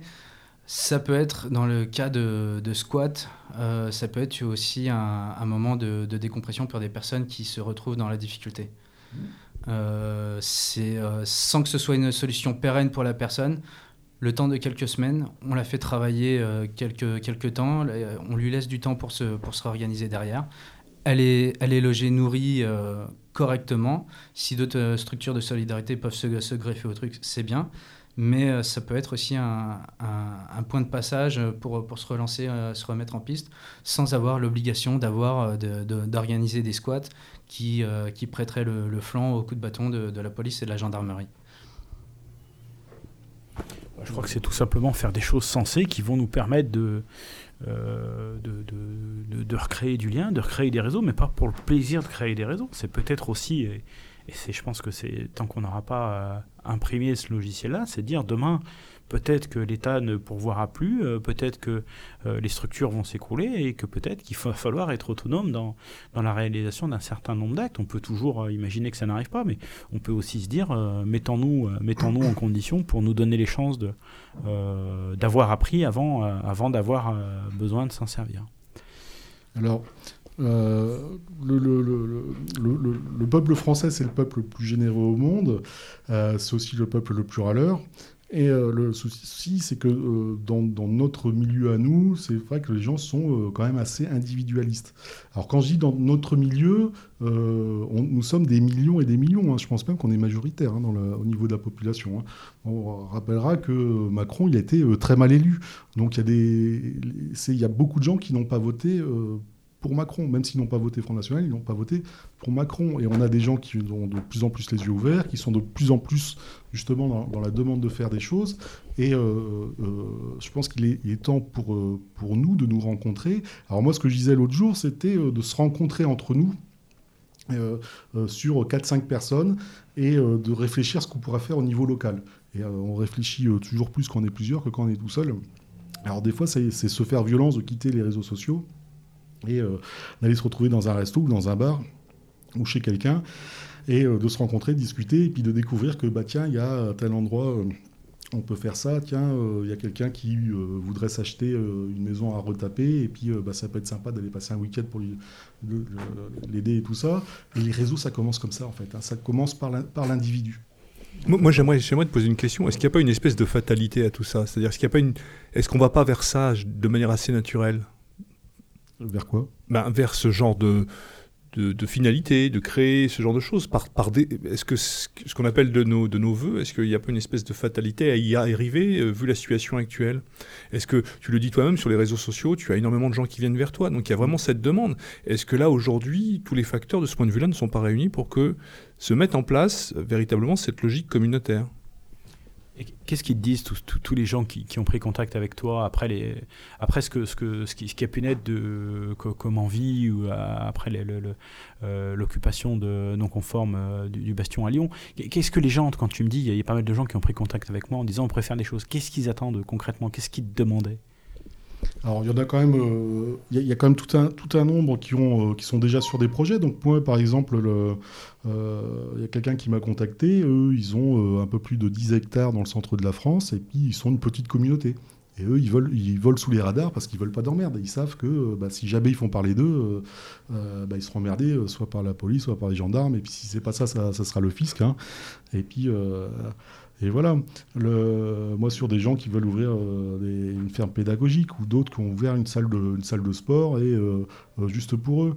Mais les gens, avec ce qui s'est passé avec Bastion Social, c'est ce qui était intéressant, moi, quand il y a eu les prises de contact, c'est que les gens ont compris que, bon, aller gueuler contre les immigrés, euh, dans l'état actuel de, la société, enfin de, qui est contrôlé quand même par euh, la justice, euh, par les médias, le camp du bien en fait. Hein. Euh, c'était très risqué, on pouvait être tué, on pouvait être tué socialement. Moi, je, dis souvent que le combat contre l'immigration, ça fait, ça fait depuis allez, 80, les années 80, ça va bientôt faire 40 ans qu'on le mène et 40 ans qu'on perd. Donc il va vraiment falloir qu'on passe à autre chose maintenant. Quelque chose qui effectivement de plus positif, de, plus fédérateur. Je dis pas d'abandonner ce combat-là, hein. je dis juste de, de, le dénoncer et de dire trop d'immigrés, à bas les migrants, machin, ça sert à rien. on passe pour des salauds. Enfin, on passe pour des salauds. Hein. Quand on, quand on, ben, je, suis désolé si je veux choquer certains des auditeurs, mais quand on, quand on dégage une famille euh, avec des enfants qui étaient scolarisés et qu'on va contre-manifester pour dire oui, oui, virez-les, virez-les, on passe pour des salauds. On passe pour des gens qui n'ont pas de cœur. Et, et, franchement, c'est pas ça qui, qui, donne envie aux gens de nous rejoindre. Peut-être qu'il y en a qui disent oui, euh, mais quand même, c'est des enfants. Enfin, il y a l'accord de euh, la corde humaine qu'il faut prendre en compte, je crois, dans, les choses qu'on fait. Et moi, je dis qu'il y a des choses. J'ai pas envie, effectivement, de me mobiliser pour passer pour un salaud. Est-ce que, est que justement, là, on parle beaucoup, on a parlé woofing, on a parlé de communautés, notamment des communautés qui sont euh, euh, en dehors des villes. Est-ce qu'il y a une fatalité à quitter les villes, justement, dans ce combat-là? Alors justement, je voulais revenir sur ta précédente question, où tu demandais est-ce que ça va pas se faire naturellement, ce communautarisme? Par défaut, j'entendais, hein, par défaut. Par défaut, mais dans l'idée où on revient à un nouveau Moyen Âge, au Moyen Âge, la, loi s'appliquait à l'échelle du canton. Si on voit de plus en plus, euh, par exemple le 14 juillet, des barricades dans Paris, euh, on ne sait pas tenu par qui. Si ça va, ça va toucher les villes de banlieue, de banlieue de n'importe quelle euh, ville de, de province, ça. C'est quoi cette histoire de barricade dans Paris? Euh, des, dans, dans, plusieurs, euh, dans plusieurs quartiers, euh, les, les Chances pour la France ont mis des, des, barricades. Ont tendu des, voitures qui brûlent. Des voitures qui brûlent, ont tendu des pièges, sur, des pièges aux policiers, leur tirer dessus avec les, les, feux d'artifice ou alors tout ce qui leur tombait sous la main.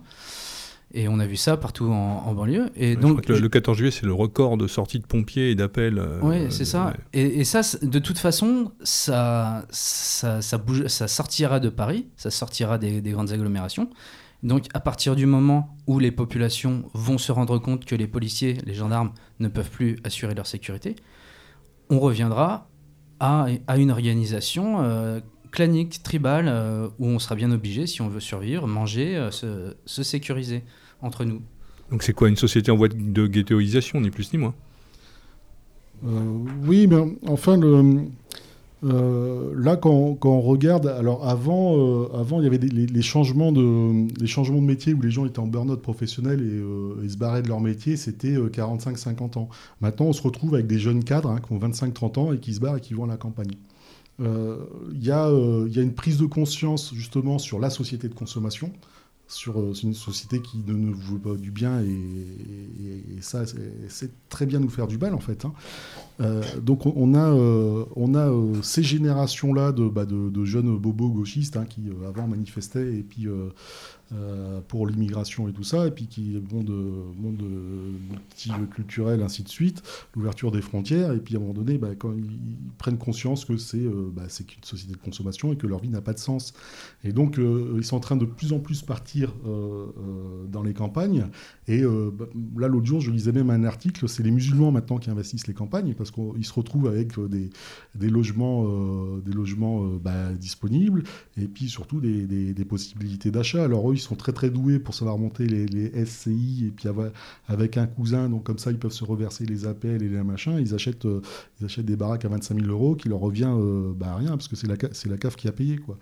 Mais c'est justement notre rapport à la, société et c'est à un moment donné arrêter euh, bah, de gueuler euh, sur l'immigration et puis de, penser que bah, c'était en 2017, c'était bon, ça allait, allait être sauvé, puis maintenant ça va être 2022, et puis après, euh, après 2027, et puis de, s'en remettre aux, politiques qui vont tous dans la, même direction. Donc il faut vraiment qu'il y ait une prise de conscience par rapport à ça et que on, comprenne l'importance du communautarisme. Et bah, de, de, sortir un peu des villes, de se réapproprier les villes et de s'entraîner. je pense que c'est quelque chose qui peut être, qui peut être formidable, ça, en fait. Hein après, le, plus difficile, parce que les, idées c'est bien, mais le plus difficile c'est de les incarner. Euh, on parlait tout à l'heure de, la nécessité de créer des réseaux. Alors euh, Facebook, il y en a beaucoup qui en rigolent, etc., ou qui disent ça sert pas à grand chose. Moi, je vois quand même qu'aujourd'hui, euh, pour une bonne partie des gens qui sont autour de cette table, euh, c'est quand même les réseaux sociaux qui nous ont permis de, de, de, de mettre en, en convergence euh, nos idées, nos points de vue et de faire en sorte qu'on ait envie d'en parler. Donc je pense qu'il faut, il faut pousser cette, euh, cette idée-là. Ernest, toi, tu avais évoqué l'idée d'aller un petit peu plus en, en, profondeur dans le travail de ces réseaux sociaux. Oui, je pense que le premier rôle des réseaux sociaux, c'est justement d'être sociaux et de nous permettre de nous rencontrer et, euh, de nous découvrir. Et euh, peut-être qu'il faudrait commencer par le commencement. On a tous 250 euh, amis, 300 amis, mais combien est-ce qu'on en connaît réellement physiquement? Pas tant que ça en fait. On a eu des tas d'échanges passionnants avec les uns et les autres, mais finalement rien ne remplacera euh, une rencontre réelle autour d'une table, autour d'une bonne bière, autour d'une bonne bouffe, pour pouvoir voir déjà euh, de quoi on est fait euh, de chair et de sang et de voir si on accroche réellement. Et peut-être qu'il faudrait commencer par faire organiser les premières rencontres du web identitaire, euh, qu'on se rencontre physiquement, qu'on se compte, qu'on voit qui est là, qui est présent, qui parle sur Facebook et qui est capable de donner, euh, comme, on, le disait, un week-end un week de, de, son année pour rencontrer des camarades. Et sur la base de ces rencontres, il y aura nécessairement des synergies et des projets qui pourront, euh, qui pourront, qui pourront aboutir. Mais se servir réellement des réseaux sociaux pour faire de la mise en relation et pour aussi également euh, rechercher des compétences, parce que c'est aussi à ça que, peut servir, que peuvent servir ces fameux réseaux sociaux. Ça, commence à. Enfin, c'est le, le, point de départ, en fait. Mm. Qui est qui Qui sait faire quoi Qui a envie de faire quoi Et mm. qui est motivé pour le faire Et euh, D'autant que ça peut être intéressant, moi c'est une de mes marottes justement, parce que les réseaux sociaux, en fait, on est, on est censé incarner autre chose. On parle de, de, cette révolte contre le, monde moderne, mais on ne peut pas être complètement non plus dépendant euh, de cette modernité en étant dans une logique qui est toxique parce que ces réseaux sociaux, en fait, on le voit bien, euh, on s'invente une vie par procuration et en fait, cette représentation, on est, on est loin du réel. Donc les gens y passent beaucoup de temps. Là où on a besoin d'investissement personnel, c'est l'inversion des valeurs. C'est-à-dire que ces réseaux sociaux, ce sont des moyens et non pas des fins. Et malheureusement, aujourd'hui, on est dans, plus dans la finalité que dans les moyens. Mais cette idée, elle est très très bonne. C'est-à-dire que si on retrouve le sens du moyen euh, au niveau des réseaux sociaux, c'est permettre aux gens de se retrouver entre soi et non pas de déblatérer sur ce qu'on est en train de bouffer ou ce qu'on est capable d'aller voir à la télé le soir. Malheureusement, ça nous gangrène et ça nous mine nous aussi dans nos milieux. Et je pense qu'aujourd'hui, on a vraiment, si le, enfin, le révolutionnaire 2.0, enfin, je veux dire, pour moi, ça me parle pas. Par contre, ce que propose Antonin, ça me parle très clairement. Et malheureusement, il faut qu'on soit capable aujourd'hui de faire la part, la part des choses, mais en est-on vraiment capable? Bah, je crois que ça va être un des, un des enjeux de la suite de cette émission, parce que euh, moi, j'aime bien quand les choses elles s'incarnent. Et si j'ai décidé de prendre le micro de l'écho des canuts qu'on m'a et de créer cette émission de, l'écho des canuts, c'est parce qu'effectivement, j'aime bien euh, transmettre les choses et les incarner. Moi, je dis souvent à mes camarades euh, vous avez un savoir fantastique et je trouve ça déplorable que vous le transmettiez à personne. Et je pense que des gens comme ça, individualistes, si on arrive à les mettre dans un projet d'ensemble, je pense qu'on peut, on peut créer quelque chose, mais, mais en ayant toujours à l'esprit euh, qu'il faut que ce soit quelque chose de positif. Moi, euh, effectivement, tu dis, quand tu disais Facebook, ça s'est devenu une finalité, il y en a qui se donnent des rôles du plus méchant, des, des plus méchants. on s'en moque de cela. Non, mais, non, mais justement, c'est pour dire qu'il faut en sortir de ça. Et qui, comme disait, comme disait Ernest, il faut aller chercher. il faut d'abord qu'on trouve un moment, qu'on trouve les moyens et qu'on mette chacun un peu de notre poche et dire bah tiens, tel jour, à telle date, dans un an, on, réserve une salle et vient qui veut et, et on structure, euh, et on structure euh, euh, des ateliers. Ben, Peut-être qu'un tel va intervenir sur, sur le woofing, un autre va intervenir sur, sur le social, un autre sur le maraîchage bio, un autre sur de la recyclerie. Enfin, des, des, des, choses qu'on, avec, sur lesquelles on, parle beaucoup avec, avec Ernest. Mais, mais, mais ça, il faut que, que ça prenne vie. Enfin, il faut que ça naisse. Alors peut-être que Oui, pardon. Euh, Antonin disait on s'en fout. Malheureusement, j'ai cette euh, discussion que j'avais eue à l'époque avec Roger Hollande. Il m'expliquait que dans les années 70, pour une manip, quelle qu'elle soit, une intervention politique, il passait un coup de fil et en une heure, il avait entre 5 et 10 mecs. Aujourd'hui, moi, je mets au défi dans nos milieux, avec les moyens de communication qu'on a, les mails, les téléphones portables, ainsi de suite, qu'ils n'avaient pas à l'époque, si en une heure, on est capable de rassembler 10 types pour faire une OP. Et eh ben franchement, j'en suis franchement pas convaincu. Quoi. et pourtant, on est bardé de moyens de communication. on, tourne autour de la notion de, euh, de l'association, de, de, la fédération, de l'altruisme, de la communauté. Et ça, il faut que ça germe. Et pour que ça germe, eh ben, peut-être qu'il faut, il faut y donner une impulsion. Euh, Ernest, tu voulais prendre la parole Moi, oui. Sur, le sujet précédent Antonin Alors, on en parlait tout à l'heure, c'est faut qu'on soit euh, source de, de, projets positifs.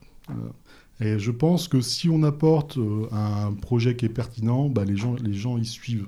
Alors je ne dis pas que ce que c'était pas pertinent ce que toi quand tu avais besoin de monde euh, ou autre, hein, mais euh, on est, faut qu'on sorte de l'entre-soi. Alors ça, c'est je voulais, je voulais vraiment. Ça c'est très juste le, moi, le, quand je vois les, milieux nationalistes, hein, parce qu'il y, a plusieurs, il y a plusieurs milieux, moi je fais partie d'aucun, euh, je discute un peu avec tous, et euh, je vois souvent des gens qui sont dans l'entre-soi, qui se satisfont euh, de leur relationnel, de leur mode relationnel, et qui de fait excluent d'autres nationalistes.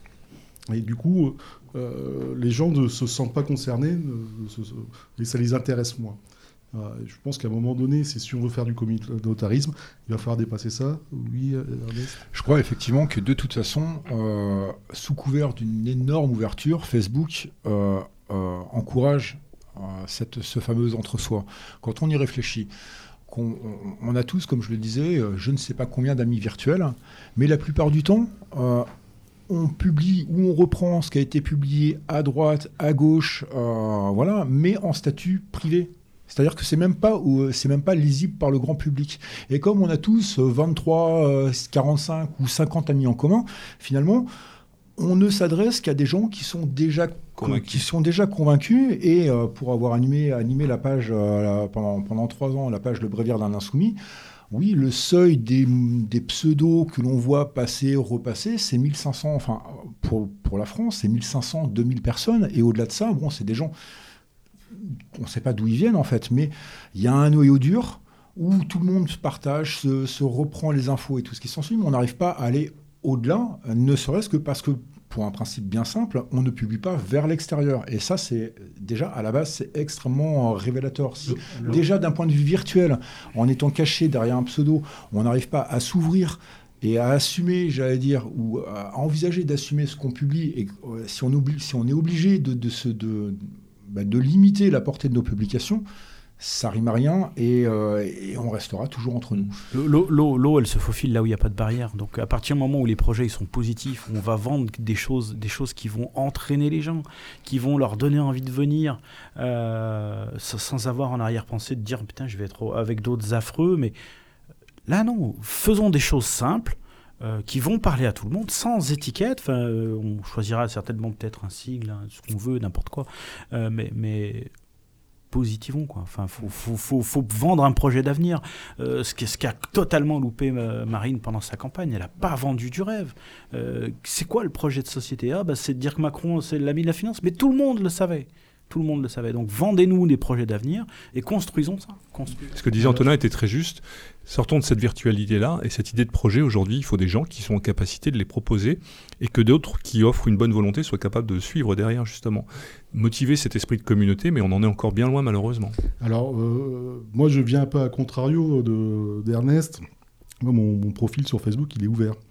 Euh, et, j'ai tous les jours des demandes d'amis et je suis euh, des demandes de contact et je suis vraiment euh, très content de voir des gens du quotidien en fait. Et qui vont montrer des photos de leurs vacances et qui vont parler de leur boulot et puis qui vont parler de leur vie et puis de l'anniversaire du petit dernier et tout ça. Et moi c'est quelque chose que je trouve vraiment formidable je vous salue toutes et tous là. Et c'est quelque chose que je trouve super. Et, et en fait moi je suis sur Facebook je suis quand même quelqu'un qui est euh, qui a mes idées qui sont quand même bien arrêtées sur certains sujets, où je, je, dérange un peu les, les, grilles de lecture euh, nationalistes. Et bah, malgré ça, les gens, les gens sont là et les gens s'intéressent parce qu'ils se disent, il y a peut-être une autre façon de regarder le, de, regarder le, monde. Tout à fait, mais tu restes malgré tout, semble-t-il, une exception, et, et, tu es la preuve que si on faisait autrement, ça pourrait fonctionner. Donc euh, je trouve ça extrêmement euh, bien et positif que des gens, euh, monsieur et madame tout le monde, entre guillemets, s'adressent à toi et viennent vers toi. Ça prouve que quand on tient un discours policé, poli et, et, empathique, et qui ne soit pas anxiogène, qu'on s'efforce d'apporter... Et qui ne soit pas anxiogène. Et qui ne soit pas anxiogène. Euh, eh bien, euh, on, fédère et on attire des gens. Parce que, encore une fois, je suis d'accord avec ce que vous tous euh, autour de cette table depuis le, depuis le début de l'émission, il y a une énorme attente.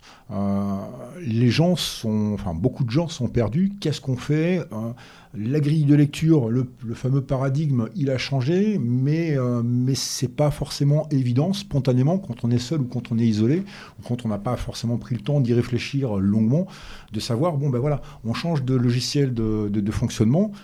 Qu'est-ce qu'on fait maintenant et comment on le fait en fait? Donc, euh, c'est, c'est, c'est, je crois que c'est une révolution culturelle à opérer, euh, d'être capable de, s'ouvrir vers les autres, d'arriver à être souriant, d'arriver euh, pas être le genre idéal, mais de montrer ce qu'on est au fond de nous-mêmes, finalement, des mecs sympas. Et, de passer de la théorie à la pratique. Voilà, c'est ça. Ah, mais moi, le genre idéal, j'en ai rien à foutre. Hein. Il y, a beaucoup de camarades euh, qui me disent Oh là là, mais tu te rends compte, celui-là, c'est un chevelu, t'as vu comme. Je vous emmerde. Enfin, moi, je, bientôt, et ça, c'est pas un scoop, mais presque. C'est vrai, c'est un chevelu. On, prépare, on prépare euh, avec d'autres camarades une émission sur Fiume. Fiume, ça a été cette bande de, de, de, de comme je sais même pas comment on peut les appeler, de saltimbanques, euh, de marginaux, de marginaux euh, euh, à qui nombre de ceux qui se disent nationalistes les plus purs auraient jamais serré la main, mais en attendant ils ont mis leur peau au bout de leurs idées et ils ont fait avancer les choses. Donc moi, je crois qu'il est temps effectivement de dire, de faire le ménage dans, dans cette grande famille de bons à rien euh, qui nous entourent. Ouais, non, mais je dis les choses comme je les pense. Les auditeurs pourront réagir à la fin de l'émission, mais je crois que on en est tous là à se dire euh, il faut reconstruire autre chose. Euh, Marine, pas Marine, Philippot, pas Philippot, on s'en fout. Ils seront jamais au pouvoir. et ça sert à rien de, de, de, de, s'évertuer à, passer de l'énergie pour ces gens-là. Alors, je te, rejoins, mais moi je dis, mais est-ce qu'on prend le temps de regarder le peuple de France Ces gens qui sont euh, magnifiques, qui éduquent leurs enfants dans la culture, les traditions locales, euh, dans la, bonne, la bonne bouffe euh, locale, sur des gens qui vont, qui vont, qui bossent et qui, sont fiers de leur travail et de la qualité du travail qu'ils font et qui ont une histoire, une histoire culturelle par rapport à leur pays, par rapport à leurs parents ou autres. C'est et en plus toute cette générosité là, pour moi, le peuple français c'est un peuple qui est formidable. C'est un peuple que j'aime, en fait. Hein. Et je pense que c'est votre cas aussi à vous. On a euh, beaucoup de mal à dire bah, qu'on aime ah, c'est compliqué à dire. Hein. Bah, euh, je vous aime au lieu de dire bah, ils font chier les immigrés et tout ça. Bah non, euh, eux maintenant, je m'en fous. C'est vous que j'aime. C'est qu'est-ce qu'on peut faire pour que euh, on puisse continuer à s'aimer ensemble, avoir les enfants qui vont grandir dans la sécurité et dans la joie, et puis faire que les enfants puissent faire des belles bêtises et puis pas des, des bêtises parce qu'ils ont vu des saloperies sur Internet en fait. Hein. Donc c'est justement, faut, faut vraiment positiver et aller vers les gens euh, avec du sourire, être rassurant. Et en plus, ils sont pas cons quand même. Hein. C'est des gens qui bossent, qui ont des responsabilités, qui ont des responsabilités en tant que parents aussi. Donc euh, il y, a, vraiment de, y a vraiment de quoi faire. En fait, euh, nous a, Margaret Thatcher, nous, avait donné le, le nom de l'ennemi. En fait, c'était l'acronyme TINA. Elle s'appelle. Si on doit avoir ou une ennemie, elle s'appelle Tina. There is no alternative. Il n'y a pas d'alternative.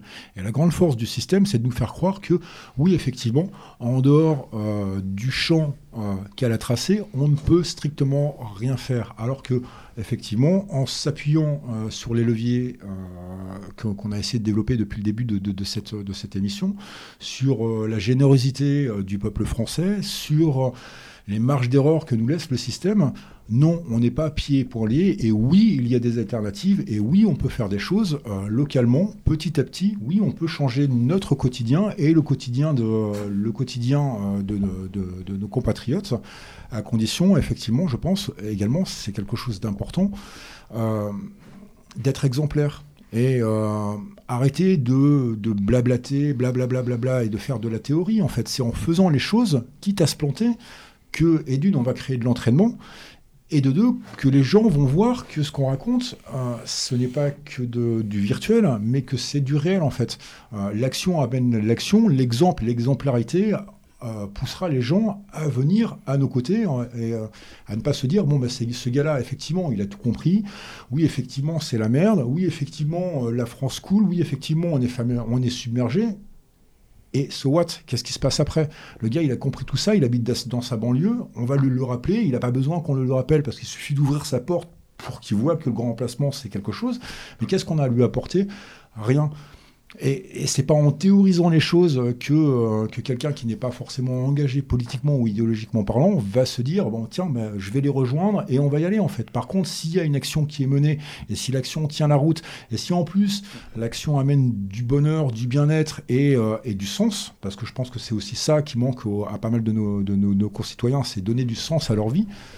Effectivement là les gens commenceront à nous suivre mais pas, mais pas autrement en fait. Le, trop de trop d'intellectualisme, trop de virtuel, trop de trop d'intelligence, trop de trop d'analyse tue le tue, la moindre possibilité de, d'agir en fait. Et euh, pour en revenir avec ce que avec avec les gauches, euh, moi ce qui m'a frappé, c'est que oui effectivement euh, on a l'impression qu'il y a une mentalité très idéologique euh, chez eux, et ça c'est ça c'est réel. Mais quand il s'agit de mettre la main à la pâte et d'essayer, c'est vraiment la philosophie du do it. On le fait. Voilà, on va se planter, mais on le fait. Et puis bah, si on s'est planté, eh ben, on regarde pourquoi on s'est planté, et puis on refait la même chose, on refait un peu différemment la fois d'après. Mais au moins on a essayé.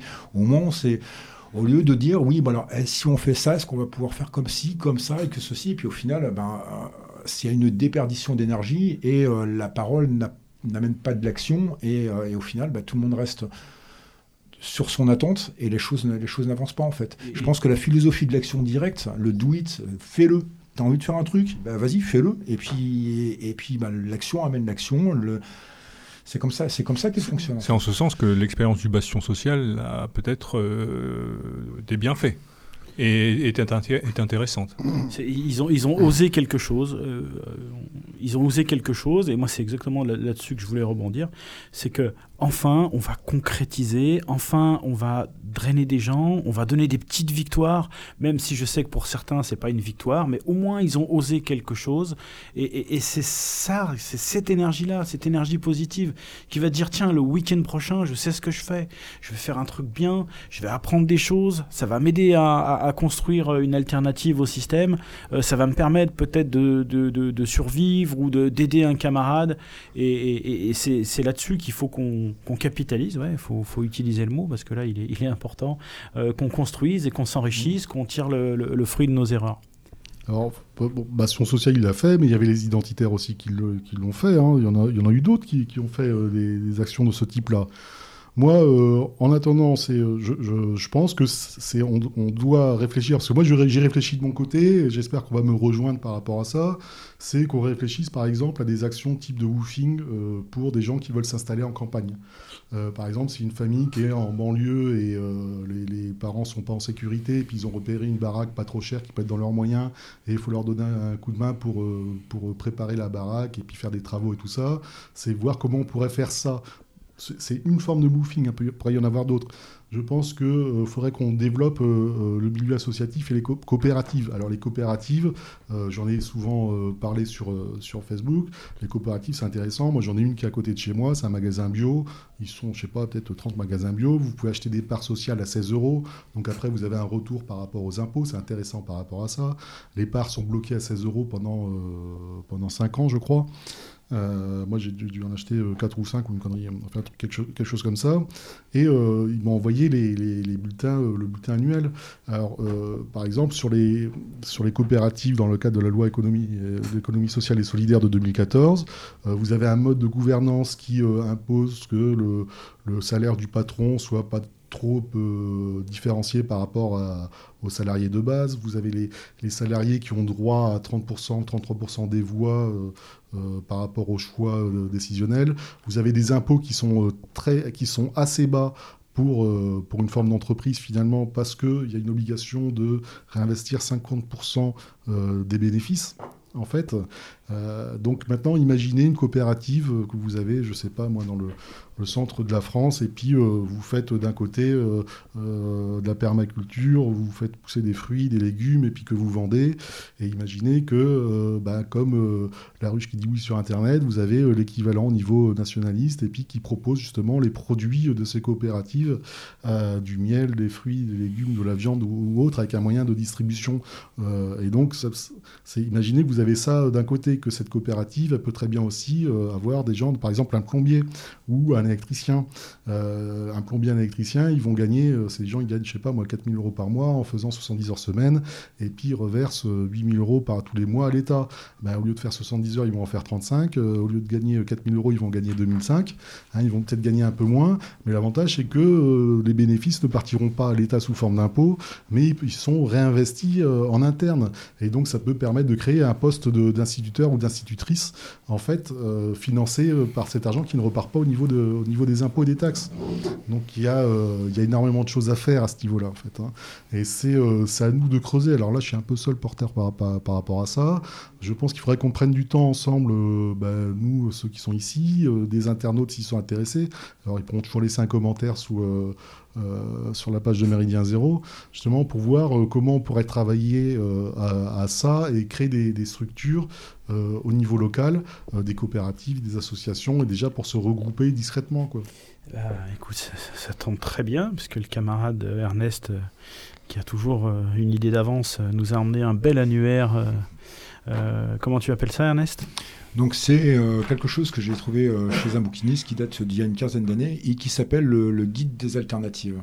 Et c'est sans doute, enfin c'est un outil vraiment extrêmement intéressant puisque ils essayent, enfin les, auteurs ont essayé de mettre, de mettre en perspective euh, toutes les recettes. De, recenser déjà. De recenser, voilà, c'est un annuaire qui recense secteur par secteur euh, tous les lieux ressources, tous les magazines ressources, toutes les associations ressources, tous les syndicats, euh, donc dans le domaine du bio, dans le domaine de l'éco-construction, dans le domaine de l'énergie. Et donc déjà savoir, enfin, et également les livres, les livres de référence euh, en matière d'économie sociale, d'économie solidaire. Euh, dedans, il parle, il parle des tontines, il parle des cigales, qui sont des, des, des, façons de de développer une économie, j'allais dire, solidaire et participative, en fait. Mmh. Et, comme, comme le disait Antonin tout à l'heure, il y a énormément de choses qui existent déjà, mais euh, on ne s'en est pas forcément, on s'est pas forcément penché dessus et on ne s'y est pas forcément intéressé. Comme je le disais tout à l'heure, ça sert à rien de, réinventer l'eau chaude. Mmh. Euh, ces initiatives, elles existent. Les coopératives, elles existent. Les systèmes d'échange locaux, ça existe. Des, expériences euh, dont on peut se, dont on peut s'inspirer existent. Il suffit, euh, il suffit de commencer par essayer de regarder ce qui existe déjà et de voir comment est-ce qu'on peut le transposer avec nos propres valeurs. Euh, acheter à plusieurs, effectivement, mutualiser, euh, mutualiser les moyens pour acheter des épiceries en milieu rural, parce que ce que tu disais tout à l'heure est très vrai.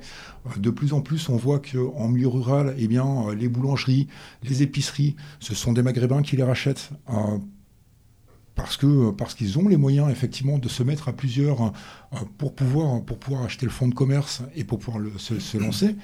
Si eux sont capables de le faire, il n'y a aucune raison que nous, ne soyons pas capables de le faire. Ou alors, ça veut dire que, franchement, c'est perdu, il ne reste plus qu'à jouir euh, sans entrave euh, le temps, le, temps, le temps qui nous reste sur cette terre. Et je pense que c'est la philosophie personnelle d'aucune des personnes qui est autour de cette table quand on veut un peu, quand on veut, on peut, je crois. C'est euh, là où il y a une volonté, il y a un chemin. Mais il faut s'en donner les moyens, et les moyens existent moi, euh, puisque, puisque tu tends une perche et un appel au volontariat, bah, je réponds présent. Euh, je, suis prêt à réfléchir et je pense que euh, j'invite tous les gens qui vont écouter cette émission d'abord à la partager pour, pour, pour, inciter d'autres à, nous rejoindre. On, a beaucoup de choses à faire. Hein. J'ai voulu qu'on insiste sur, sur cet annuaire parce qu'il y a la question du recensement. Mais avant d'emmener les gens à, s'intéresser à ce genre de choses, il y a la notion d'éveil. Et effectivement, il va falloir euh, leur expliquer, euh, les inviter à comprendre que c'est utile pour eux, et toujours, toujours, toujours avec le. Je, te repasse la parole. Oui, donc et cette histoire de, de, recensement, elle est vraiment extrêmement, elle est extrêmement intéressante, puisque de toute façon, il me semble que c'est la base du localisme. Il n'y a pas deux territoires qui vont se ressembler, il n'y a pas deux territoires qui vont avoir les mêmes, les mêmes attraits et les mêmes, les mêmes perspectives de développement. Et donc, cette notion de recensement local pour savoir quelles sont les ressources, euh, quelles sont les personnes ressources, quels sont euh, les secteurs à valoriser, qu'est-ce qui est porteur, qu'est-ce qui est mort, euh, qu'on soit à Saint-Étienne ou à Brest, ça sera absolument pas la même chose puisque chaque territoire, chaque terroir a, son, a sa particularité. Donc apprendre effectivement à recenser, à faire, le, à faire une, liste des ressources locales pour pouvoir savoir ensuite comment les exploiter, c'est le, le principe de base en fait. trouver les compétences, trouver les gens. Alors en fait, tu enlèves les mots de la bouche. Le, euh, moi, ce que je disais, c'est que les gens, ils ont besoin de se retrouver entre eux et ils vont pouvoir exprimer aussi des besoins. C'est-à-dire que euh, au, niveau au niveau local, c'est les gens, ils savent bien mieux que nous, là, euh, bah, pour l'instant, on est là sur, on est sur Paris, hein, mais vous, après, la plupart, vous, n'êtes pas de Paris, mais euh, c'est au, niveau local, les gens, ils, savent, très bien euh, ce qui pourrait être intéressant, ce qui pourrait être euh, pertinent, et on a besoin de le recenser, ça. C'est-à-dire que ça, c'est une étape qui doit être faite parallèlement à ce que nous, on va essayer de faire, c'est-à-dire de créer une structure associative, donc pour avoir les bases, les bases juridiques, et après, pour pouvoir rencontrer les gens au niveau local, Hein, et de faire remonter justement euh, les informations, les besoins et comment on pourrait le travailler. Et ça, euh, les gens ont besoin de se rencontrer. Donc là, si vous avez des, si on a des amis qui sont, euh, je sais pas moi, en, Normandie, genre, genre à Cherbourg, hein, pour faire par exemple, pour faire un petit bonjour à Clémentin. Euh, qui peuvent être euh, en Alsace, euh, en Corse ou autre, bah, c'est de se retrouver à 3, 4, 5 et de parler entre eux. Et il y en aura bien un ou deux qui vont dire bah, tiens, en fait, j'ai cette idée-là. Et c'est quand on se retrouve ensemble qu'on arrive, qu'on arrive à vraiment avancer. Quoi. Donc là, le, besoin là, immédiat, c'est bah, que les gens ils se retrouvent entre eux au niveau local, qu'ils aient repéré. Alors ça peut être par exemple de faire une déchetterie. C'est euh, une, déchetterie, une ressourcerie de déchetterie, ça pourrait être fait, ça. Pourrait être faire euh, de la vigne bio, ça pourrait être du poisson, je sais pas, avec une, sauce à l'ancienne. C'est-à-dire que euh, les possibilités sont infinies. Hein, on est en France, c'est le plus beau pays du monde. Hein. Je suis désolé, c'est vrai. Hein. Donc, c'est euh, faut regarder autour de soi, faut positiver, faut se retrouver ensemble, faut avoir des idées, faut les travailler. Ah, et ça, ça va être fait d'un côté. Et puis après, on va voir comment faire pour trouver les solutions. Et euh, voilà, mais c'est va falloir nous qu'on fasse la base juridique associative. Et surtout, je pense, euh, s'investir ou s'engager dans les choses qui nous font vibrer réellement en fait, parce que c'est quand on est épanoui dans ce qu'on fait, quand on est vraiment porteur d'une d'une foi et d'une envie qu'on va, qu'on va, réellement, euh, qu'on va réellement attirer en fait. Euh, que, enfin, que j'allais dire, nos, nos actions ne soient pas un prétexte à agir, mais quelque chose de réellement profond. C'est-à-dire que euh, on s'improvise pas maraîcher, on s'improvise pas travailleur social, on s'improvise pas tourneur sur bois, on enfin. Donc je pense que chacun de ces projets doit être à la fois ancré, avec un, ancré sur un territoire, parce que c'est vraiment très important, mais également euh, porté et incarné, on en revient à la notion d'exemplarité, par des gens euh, qui, qui, ont vraiment envie de le faire parce que, parce que, parce que ça leur brûle les tripes et parce que parce qu'ils en ont, parce qu'ils en ont besoin, et c'est la meilleure, ça sera la meilleure façon de, rayonner et de montrer, euh, de, montrer euh, dans la joie, dans la bonne humeur et dans la positivité qu'il y a des choses, qu'il y a des choses à faire. Euh, moi, ce qui m'a frappé dans ma, dans ma, dans ma fréquentation des milieux, des milieux alternatifs, c'est que ils sont très débrouillards, ils sont très bricolos, mais ils sont très, ils sont très volontaires en fait. Il n'y a qu'à aller voir. Bah, on va tester, on va essayer, on va s'amuser, on va, on va faire les choses et et on va le faire euh, dans la bonne humeur, dans l'envie, dans la joie, dans le partage. On va dire que c'est que je suis en train de décrire un monde de, un monde de bisounours ou autre, mais on parlait tout à l'heure de, ces gens qui se, qui se réunissent à plusieurs pour remettre, pour remettre en état une grange ou ce genre de choses ou euh, pour, euh, euh, pour installer des, buts de permaculture, oui, bah, effectivement, manier la, manier la, la pioche et la brouette pendant deux jours, c'est peut-être pas forcément super folichon quand on est tout seul, mais quand on le fait à 15 ou 20 camarades et qu'on se relaie et qu'on se passe les seaux et qu'en plus le soir il y a une bonne bouffe, un peu de musique autour d'un feu ou que sais-je encore, ça change complètement de choses et les gens sont ravis du moment qu'ils ont, euh, du moment qu'ils ont passé, même s'ils se retrouvent avec des courbatures le lendemain ou avec des ampoules. Et au contraire, ils se rappelleront, euh, parce qu'ils ont des courbatures et des ampoules, qu'ils ont passé un week-end super et ils attendront le week-end d'après en fait. Donc euh, c'est vraiment cette dynamique et cette démarche positive, elle est, vraiment très importante. C'est ce que je disais tout à l'heure euh, quand, je disais on a besoin d'avoir des, des, victoires, si petites soient-elles, c'est de faire des choses qui nous apportent de l'énergie au lieu de nous en bouffer. Euh, plutôt que de rabâcher dans une 150e réunion qu'on est en train de disparaître et que les migrants c'est pas possible et que les médias ils disent rien de la vérité, mais Enfin, c'est fini, c'est bon, ça, nous, suce le cerveau. Enfin, ça, ça nous apporte rien de positif. Maintenant, je crois que euh, le, fait que Marine se soit prise, enfin, que ce camp, euh, ce camp là, euh, se soit pris une claque à l'élection politique, ça ouvre des perspectives à des gens qui disent il faut qu'on réfléchisse, à autre chose. Et moi, je ne peux qu'espérer que, ce, qu'on est en train d'évoquer là, ben, on va réussir à, le faire germer, et puis qu'il y en a d'autres qui vont, nous rejoindre pour pour, le, pour le féconder. Hein, en écho à ce que vient de dire Ernest, moi je dirais que ce que tu dis là, en fait, c'est ce que pouvaient vivre certains de nos grands-parents euh, il y a 40 ou 50 ans. Même encore, je le vois euh, dans le centre de la France, en Haute-Loire, pour pas le nommer, quand un gars a besoin d'un coup de main, ben, il y a 4-5 types qui viennent pour l'aider à taper, machin et tout, parce qu'il y a ce sens encore de la solidarité. C'est quand même incroyable de se dire aujourd'hui, on est obligé de réinventer ce qui existait déjà. Quelque part, c'est un peu ça. C'est exactement ça. C'est euh, réapprendre les anciennes solidarités euh, qui, que, que, que, notre monde consumériste et euh, notre monde moderne est en train d'essayer de, de, faire sauter les unes après les autres. Ah bah, c'est sortir de la société de consommation. Absolument. Et, et, c'est se réapproprier les valeurs de la ruralité, parce que c'est vrai que euh, le, le, fait de vivre en ville, quand même, ça nous isole, et ça, ça participe aussi de cet appauvrissement communautaire. Et donc, il faut se réapproprier euh, les, les, valeurs d'une certaine solidarité euh, qui existait naturellement avant.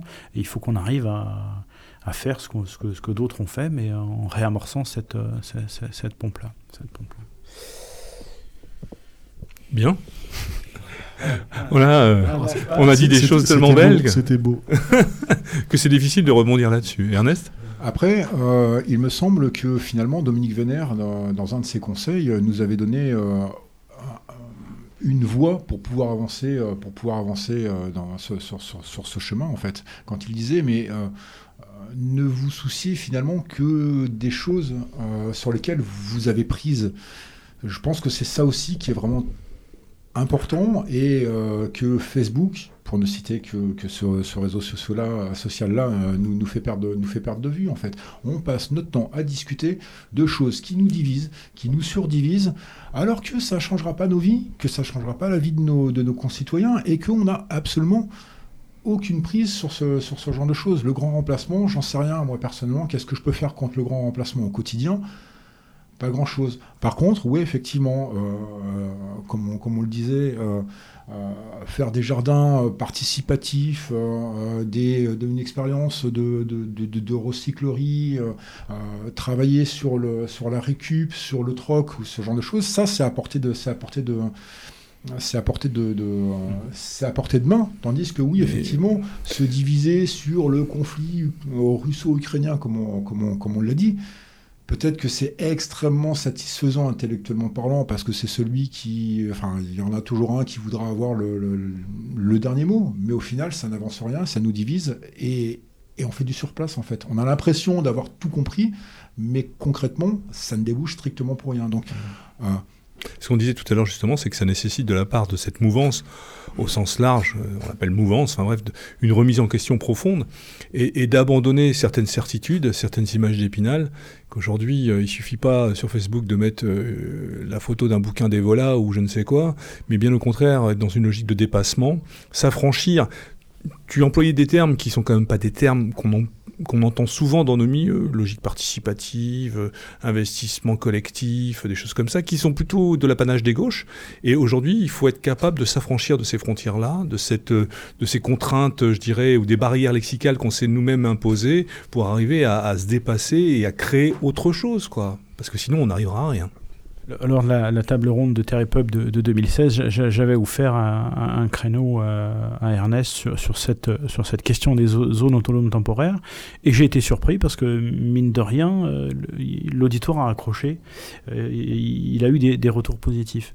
Euh, ce qui, ce qui est essentiel, quoi qu'on fasse sur n'importe quel sujet, peu importe euh, quel sujet chacun choisira de se réapproprier. Ce qu'il faut qu'on recrée, c'est des solidarités locales.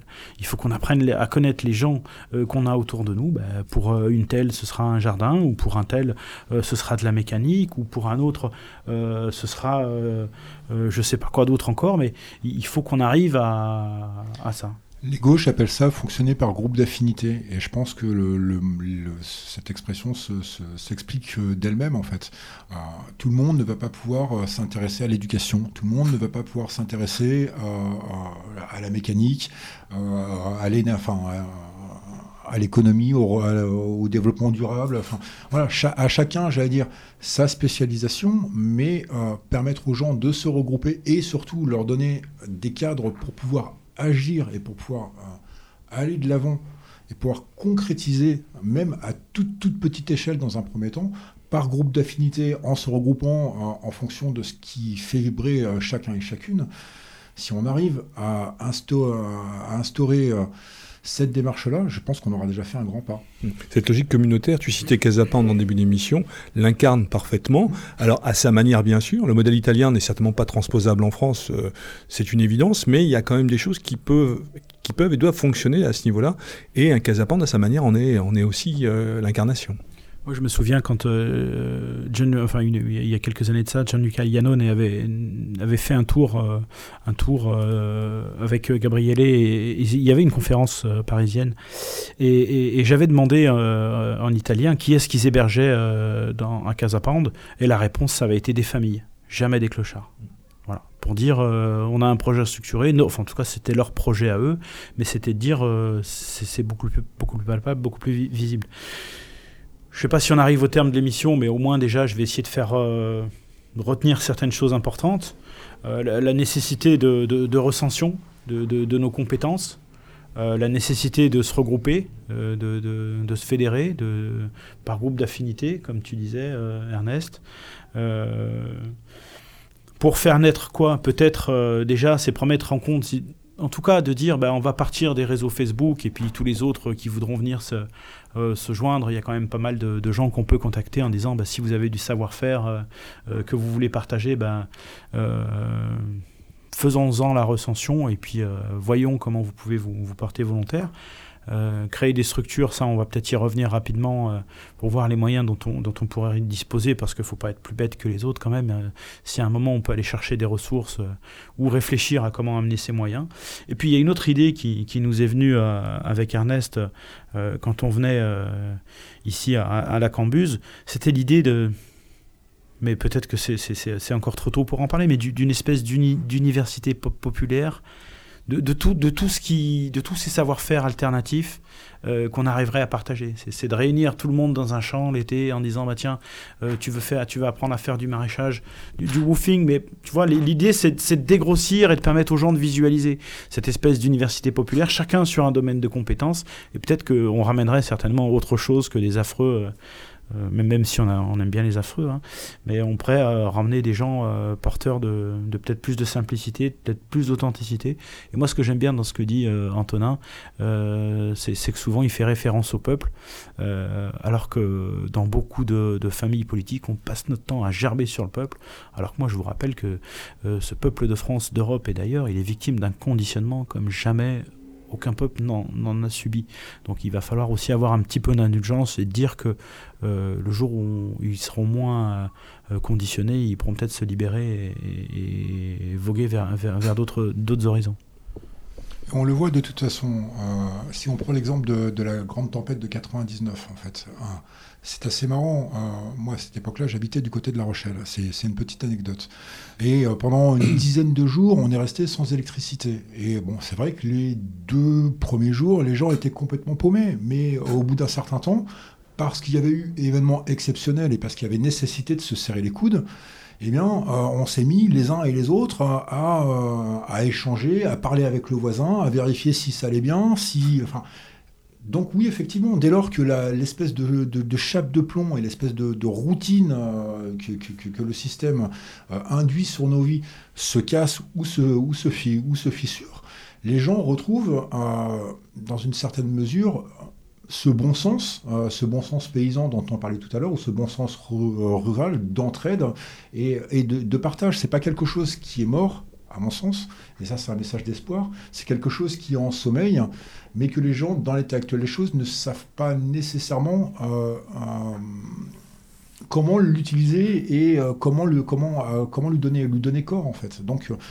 tout n'est, tout n'est vraiment pas perdu, et il y, a, il y a en sommeil, il y a en sommeil dans, dans, le peuple français et dans les, dans les peuples d'Europe des ressources qui sont, qui sont, qui sont incroyables, mais c'est à nous de en tant qu'avant-garde, j'allais dire, euh, d'être capable de donner la voix et de donner des orientations et de donner des, conseils euh, par l'exemple, encore une fois, parce que euh, bah, les conseilleurs ne sont pas les conseilleurs ne sont pas les payeurs et que c'est par l'exemple que en faisant les choses qu'on montrera qu'on est crédible et que, que, ce qu'on propose, eh ben oui, c'est tangible et que ce n'est pas du blabla abstrait. Et puis moi je pense qu'il faut qu'on dépasse nos colères nous sommes tous, tous en colère, quoi, en colère par rapport à la situation, par rapport à la, destruction d'un pays, par rapport aux abus des politiciens, par rapport au laisser-faire, au laxisme, par rapport à plein de choses. On est en colère et ça nous bouffe, ça nous bouffe la vie, quoi. Euh, je pense qu'il faut qu'on dépasse ça, qu'on accepte que bah, il y a des choses qu'on peut pas changer, mais en revanche il y a d'autres choses qu'on peut faire et euh, bah, comme disait euh, Roberto, c'est euh, bah, euh, de ne pas dépenser d'énergie pour les choses qu'on ne peut pas faire, se concentrer sur ce qu'on peut faire, mettre de côté la colère, euh, se faire violence parfois un peu en se disant bon, bah, allez, je vais me bouger un week-end ou j'ai bougé pour, pour rencontrer des, des, camarades, et puis ça serait juste dans, une, dans un esprit de communautarisme. Et je pense que ça sera du, du bon temps, des bons moments, en fait. Alors, moi, je. Tout à l'heure, je t'ai branché sur le, sur le savoir-être, Antonin, et, messieurs autour de la table. Je vais vous demander qu'est-ce qui, quelles sont les valeurs que quelqu'un qui décide de s'engager dans ce genre de combat doit porter? Qu'est-ce qui, qu'est-ce qui, pour vous, est le plus important? Hugo, au hasard. Euh, l'honnêteté. L'honnêteté, je, je, je, crois que je vois, je vois, je vois pas d'autres valeurs qui, qui puissent s'appliquer. Euh, à, tous les domaines de la vie. Si on est honnête avec les autres, avec soi-même, euh, le reste suit. Antonin oh Allez, bah, moi, sur. Euh, moi, Carles est déjà trouvé. Si ça peut te laisser un peu de temps. Moi, je dirais l'empathie, c'est-à-dire la capacité euh, à aller vers les autres et à, si ce n'est ressentir ce, que, ce, que, ce dont ont besoin les autres, euh, à aller vraiment vers l'autre, à s'ouvrir à l'autre. Et puis j'ai dit, je ne sais pas comment qualifier ça, mais l'envie de faire des choses, l'envie de se, oui, l'envie de faire des choses, c'est ça qui est, c'est ça qui est important. Tout à l'heure, tu disais euh, qu'il faudrait euh, essayer de, de se réunir en fonction des compétences qu'on peut apporter ou quoi que ce soit. Mais il ne faut pas que ça limite les gens en fait. pour porter une brouette, ou pour creuser un trou. Il n'y a pas besoin de compétences particulières. Il n'y a pas besoin de, compétences particulières pour refaire, enfin, voilà, pour gratter, euh, pour gratter un mur ou pour, enfin, voilà, enfin, il y a des tas de choses qui peuvent se faire juste avec de la bonne volonté et l'envie de faire les choses. Mmh. Et donc, euh, bah, sans, sans, faire mon Johnny, en fait, on nous a, enfin, il faut avoir retrouvé l'envie de, l'envie d'avoir envie, en fait. Mmh. Et, mmh. C'est beau ça. Ouais, bah, merci Johnny. Euh, mais euh, c'est peut-être un petit peu bidon, mais c'est ça en fait. Retrouver, euh, retrouver l'envie de faire les choses et, et, ne pas se dire que c'est limité à des gens qui sont charpentiers de métier depuis 30, depuis 30 ans ou maraîchers bio depuis, depuis X temps. C'est. Mm. Ça peut être aussi très simple, mais faut vouloir le faire et puis avoir le déclic et, et puis y aller. Quoi. en écho à ce que vous venez de dire l'un et l'autre, moi je dirais euh, l'humilité, euh, qui correspond à peu près à ce que tu viens de dire Ernest, tout simplement l'humilité, parce que je crois que c'est aussi une forme de dépouillement, il faut sortir un petit peu, je vais pas citer Saint Paul, mais c'est l'homme neuf, euh, voilà, mais c'est un peu ça, je crois qu'il faut, en sortant de ce carcan là aujourd'hui, c'est aussi faire preuve d'humilité. Voilà. Ouais, alors c'est beau, hein, tout ça. moi, je dirais la, la fidélité envers soi-même. C'est-à-dire qu'on a, euh, on, a en chacun, on a nos valeurs, on a notre courage, on a notre force, on a, plein plein de choses et euh, on a tendance à les, abandonner. par rapport aux difficultés de la vie, hein, que ce soit le quotidien, que ce soit par rapport à l'actualité, par rapport à la situation du, pays. Et on a tendance à, baisser un peu les bras et, à douter de ses capacités. Hein, et voilà, donc moi je pense qu'il faut être, faut, être fidèle à ses, à ses idéaux et à soi-même, à ce qu'on est profondément. C'est quand, quand, on sait qui on est et, et ces valeurs-là, à ce moment-là, J'aurais envie de dire aussi, euh, pour, euh, pour paraphraser les, euh, les, les, gauchos de mai 68, l'imagination. Voilà, mm. retrouver le sens de l'imagination et se dire que les choses sont possibles et imaginer des choses, même si c'est pas réalisable, si ça ne paraît pas réalisable dans un, dans, dans un premier temps, vraiment se dire voilà, on pourrait faire ça, où on pourrait le faire, et comment est-ce qu'on pourrait le faire, et ne pas se, se limiter par les contraintes, les contraintes d'aujourd'hui, être capable de, de se projeter et de donner à rêver et de donner à, oui, de donner à imaginer à nos concitoyens qu'on pourrait faire autrement. Donc il faut que nous-mêmes soyons porteurs d'imagination pour que euh, nos concitoyens arrivent à imaginer qu'on puisse faire autrement euh, que le dépassement de soi. Quoi. Le dépassement de soi. Moi, j'avais noté aussi euh, en préparant cette émission, tu as dit l'engagement, mais je dirais moi la, la détermination. pour moi, une, deux valeurs essentielles. Enfin, deux valeurs. Une valeur essentielle, le respect des engagements pris. On n'a on pas besoin de ventilateurs, de gens qui promettent et qui font pas, ou, qui font ça juste pour un peu de notoriété. Ça, c'est euh, si vous vous et puis euh, et puis une dernière chose, bah, c'est de donner de son temps, de la disponibilité, d'être dispo, d'être capable de donner de son temps, un peu de son argent aussi. Hein. Nous euh, aujourd'hui, quand on vient faire ces émissions ici à la Cambuse, et eh ben on n'habite pas tout à côté, ça nous coûte un peu, mais pour autant on, on, fait le choix de voilà. Toi, tu as, tu, tu as dit euh, honnêteté, euh, Hugo. Je dirais effectivement agir dans, dans, dans, un esprit totalement désintéressé. Quoi. On ne fait pas pour soi, on fait pour, euh, pas pour la postérité, mais pour, pour la communauté, pour le clan. Et ça, je crois que c'est important. Et puis dans un esprit de communauté, c'est la moindre des choses. Sinon, c'est plus la peine de, de, se lancer dans des projets. Mmh alors, amis auditeurs, on arrive euh, quasiment au bout de l'émission. Euh, avant de faire un, dernier petit tour de table euh, pour voir si on n'a pas oublié des choses, mais je pense qu'on en a oublié certainement.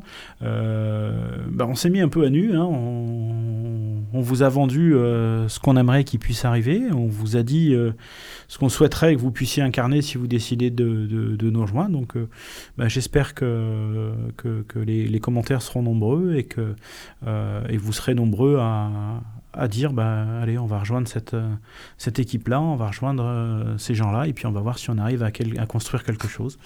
Euh, en toute humilité, hein, ça avancera peut-être pas de vite, mais au moins on se sera, on se sera donné une chance. un dernier tour de table?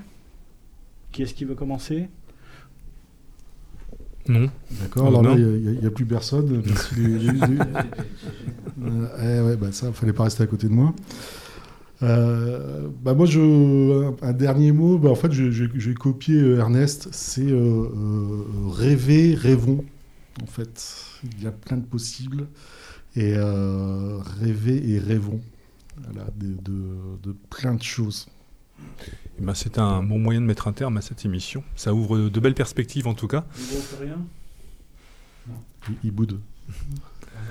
Non, bah écoute, je crois que moi c'était une émission. Pour moi, enfin merci à tous parce que c'était vraiment une émission passionnante. Je trouve qu'on a fait des choses, euh, on a dit, des choses ont été dites de manière très pratique avec des pistes de réflexion, mais aussi des choses très très sensibles qui ne demandent qu'à être mises en, action. Et euh, moi, je trouve le, discours euh, aussi bien celui d'Ernest que celui d'Antonin. De, il y a beaucoup de bon sens là-dedans. Et c'est rare aujourd'hui dans nos milieux d'entendre du bon sens, malheureusement. Comme tu l'as dit tout à l'heure, Roberto, il faut sortir un peu de cette logique du front bas qui souvent nous caractérise et qui ne nous fait pas beaucoup avancer, si ce n'est à nous regarder le bout de, nos godasses les uns les autres. Mais euh, des choses s'imposent et à l'image de ce qu'ont essayé de faire ces jeunes au Bastion Social, justement, je pense que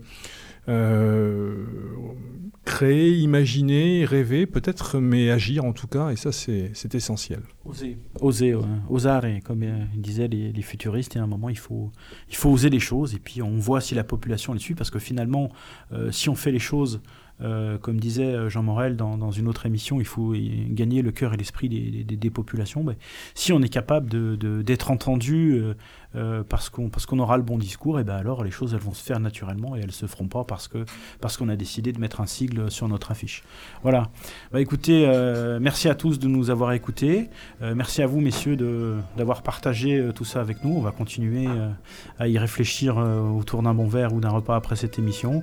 et je vous dis à mes auditeurs, vraiment, on ne pourra pas faire sans vous. Donc si vous estimez que, que, que ce qu'on a dit ça a du sens, et ben en avant, portez-vous volontaire.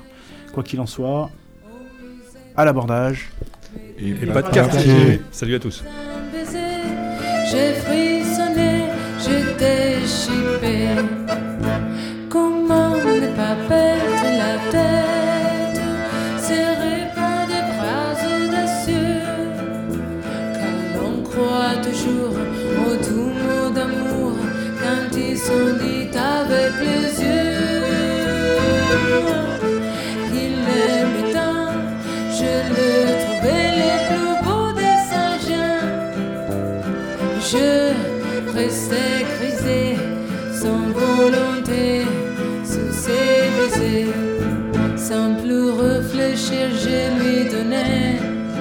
le meilleur